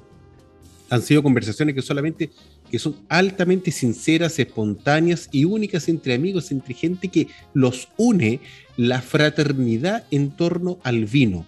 Y en esa fraternidad que es única, solamente se vive aquí en Pienso lo Distinto, en que se generan estos espacios que usted lo disfruta y tan así que cada invitado, cuando terminamos la grabación, están tan consentidos como nosotros, queriendo estar en otra oportunidad dispuestos a estar las veces que nosotros los invitemos, nos invitan a sus terruños, a sus viñas, a diferentes lados. ¿y, qué indica eso? Que en definitiva la labor que estamos haciendo, el desempeño que estamos logrando es un fiel reflejo del cariño que semana a semana le ponemos en esto. Y agradecer obviamente a nuestra nueva casa radial, a UCB Radio, que nos recibió cuando hicimos este nuevo año que comenzamos en septiembre, empezamos en octubre, en, en, octubre, En, 5 de octubre comenzamos con UCB Radio, agradecerle a ellos porque nos han, dado una acogida, un respaldo, una cobertura, estamos llegando a un segmento que antes no llegábamos, así que estamos muy contentos porque cada vez avanzamos más y más y más. Y solamente recordar, por ejemplo, enviar un saludo a Isabel Mitaraki que nos mandó unos vinos tremendos, una maravilla de vinos, tanto a ella, de Grava exactamente, a Adolfo Hurtado, a don Aurelio Montes, a um, Pablo Ugarte, que estuvo con nosotros también, a Gonzalo Galvez, que fue tremendo, a, a Arnaud Faupín, a Felipe Toso, a Benjamín Leiva, a Viviana Navarrete, a la Mariana Martínez, a Joana Pereira, y así sigo y sigo con invitados que hemos tremendo invitados hemos tenido, a José Ignacio Maturana, tremendos vinos de Ignacio Maturana, a Valeria Chiola, eh, de, de, allá de Uruguay, Bodega Narbona, y eh, Andrés Sánchez, que lo tuvimos la semana de los últimos episodios de, de, Gil, de Gilmore. Y, mm, lo anterior a María José Señarto y a Felipe Middleton. Han sido momentos grandes y, eso, y solamente lo indiqué de septiembre en adelante, en falta de, de septiembre para atrás, que son muchos pero muy contento con el desempeño y todo. Si pienso el Gostinto, usted lo va a seguir escuchando el próximo año con otros tremendos invitados, entregándonos, aportando y, como le he dicho siempre, contenido original semana a semana. Así que salud por ustedes, mis copanelistas. Los quiero mucho. Hacemos nuestras copas, nos despedimos. Los, premios. Ah, sí, discúlpame, Maximiliano. Eh, Alexiño pone fanfarria porque ahora se vienen los premios PLET 2021. Vamos, por favor, eh, Maximiliano.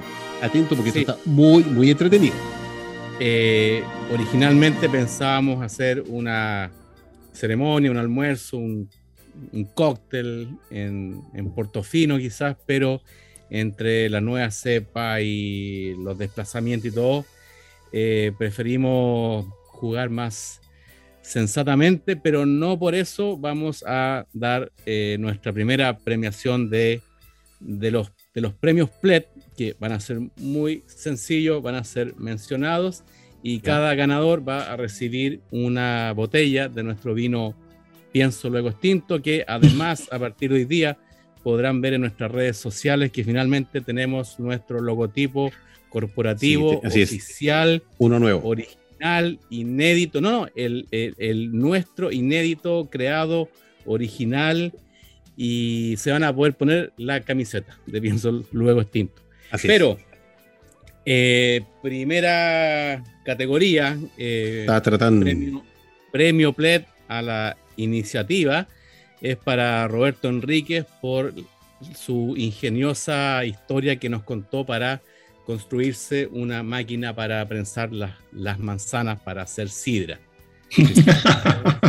ese, ese, ese, sí que es ingenio, ingenio puro, ingenio que nace de la necesidad y está embotellando una sidra espectacular. El segundo premio es eh, premio Copa, Copa Pienso Luego Extinto a la mejor talla doble sentido, porque acá intentamos resguardar nuestra, nuestra lengua castellana, pero el, ganador es eh, el viticultor de Mayeco de Casa Silva, René Vázquez. Claro, cuando. De verdad, sí, sí, sí. claro, cuando, cuando yo dije que me había comido un, piore al palo, y él dijo: No me quiero imaginar ni el tamaño ni del piure ni tampoco del, Así que también hay un vino, pienso luego extinto, Copa Plet, para René Vázquez. René Vázquez. A todo esto, cuando nos escuchen mencionar Plet, Plet es el acronismo de pienso luego extinto, para, para no decir pienso luego extinto, decimos, PLET. PLET. P-L-E-T. Claro, pero ese es nuestro acronismo. Después, en tercer lugar, premio Copa PLET al programa más sorpresa del año, con el fotógrafo inglés del vino Matt Wilson, que no sabíamos que después de 20 años en Chile no hablaba castellano. Así, y tuvimos que improvisar tuvimos que improvisar al aire sobre la marcha, ir, irlo entrevistando e ir traduciendo. fue increíble, increíble ese momento. Eso también fue. O sea, yo a Matt, yo lo conozco hace 18 años, no sé, y yo dije, bueno, después de 18 años en Chile o, o 20 Tiene que hablar español, y Claro, y nunca le pregunté porque dije, bueno, pero ¿cómo hablar español? Y cuando ya estábamos al aire, dijo, no, yo castellano, yo no. No habla castellano, yo es que Matt, siempre ha hablado a través de sus fotografías, que son excelentes. y está casado con la Andrea León, que es genóloga de Casa La Postor, que es una mujer realmente una enóloga muy extraordinaria. Así que premio al programa sorpresa del año, Matt Wilson. Eh, tiene también copa y vino Plet. El cuarto premio es premio Copa Plet Anécdota de Viaje, que realmente nos desternilló de la risa cuando Pablo Ugarte nos contó que en su primer viaje a Francia, eh, yendo como, como el invitado de piedra de los mejores enólogos de Chile, nadie le hablaba hasta que después de dos días era el único que tenía cargador de computadores Apple y todo el mundo se lo empezó a pedir prestado. Esa es una historia. Teníamos un convertidor, un convertidor de energía. Claro, así que esa es para Pablo Ugarte, el director del concurso Catador en Chile. El quinto premio es para premio Copa Plet a la mejor salida coloquial durante el programa, que fue en a fines de enero con don Terry Vilar cuando no le creían lo que estaba marcando estaba marcando su máquina de no sé, la máquina para medir los eh, los, los Brit o el, termómetro. Eh, ahora no no a ver eh, ustedes ayúdenme pero ahí ahí tuvo una hay, un dispositivo que es para medir la cantidad de azúcar en, en, en, la uva. Es, el grado de alcohol, ya. Claro. Los grados BRICS para mí los grados BRICS, pero don, Maximiliano grados BRICS. Es que, es que Pierre Pilar lo hizo francés, entonces uno se acuerda mucho de eso de BRICS. Y ese, ese ha sido la única expresión que no, o sea, que decidimos no, eh, no censurar porque fue tan, tan, tan divertido el, el, el, el acento que, simplemente quedó. Y eh, el, sexto premio, eh, premio Copa al programa Poltergeist, El programa donde, donde ocurrieron cosas misteriosas. Sucedió de todo ese día, de todo. Donde, claro, porque a ver, estábamos haciendo un programa tributo a Cristian Cuturrufo, que había fallecido en marzo, esto, esto, fue en junio, julio, por ahí. Eh, estábamos con el músico y compañero de banda, Cristian Galvez. el bajista, y con Pedro Parra, que también él es, saxofonista y también conoció mucho a Cristian Cuturrufo. Entonces, Carlos y yo estábamos en Viña del Mar, obviamente, empiezo por nosotros. Cristian estaba en su casa en Cajón del Maipo y Pedro estaba en Concepción. A Pedro se le cortó la luz en el barrio. ¿Y qué otra cosa más pasó? A Cristian eh, eh, tenía problema con conectividad. A mí se me cayó el internet y a ti te rasguñó ah. el gato. También, sí, sí. Así que un premio compartido, la Copa PLED al programa más poltergeist del año. Premio compartido para Cristian Galvez y Pedro Parra. Así es, sí, así es. Así que muchas gracias por los premios PLED. Nos vamos a poner en contacto con todos los participantes e intervinientes que estuvieron con nosotros el año 2021, hacerle presente nuestro estímulo, nuestro reconocimiento y Fantástico por todo, chiquillos. Cuídense mucho. Damos por cerrado este extenso episodio de Pienso lo Costinto en este primero de enero de 2022. Y nada más que decirles, seguimos adelante, que la vida nos queda mucho por entregar y disfrutar. Salud. Mucha vendimia. Salud para todos. Se cuidan. Salud para todos. Salud, Peter. bye, bye. Salud. Un abrazo. Un gran abrazo. Hemos presentado Pienso, luego extinto. Programa sobre el vino, las viñas, los viñateros y el mundo que se vive entre vendimias. En esta mesa, con amigos, hemos catado y conversado de este maravilloso y ancestral alimento que ya transita por nuestras venas. Salud y nos escuchamos la próxima semana.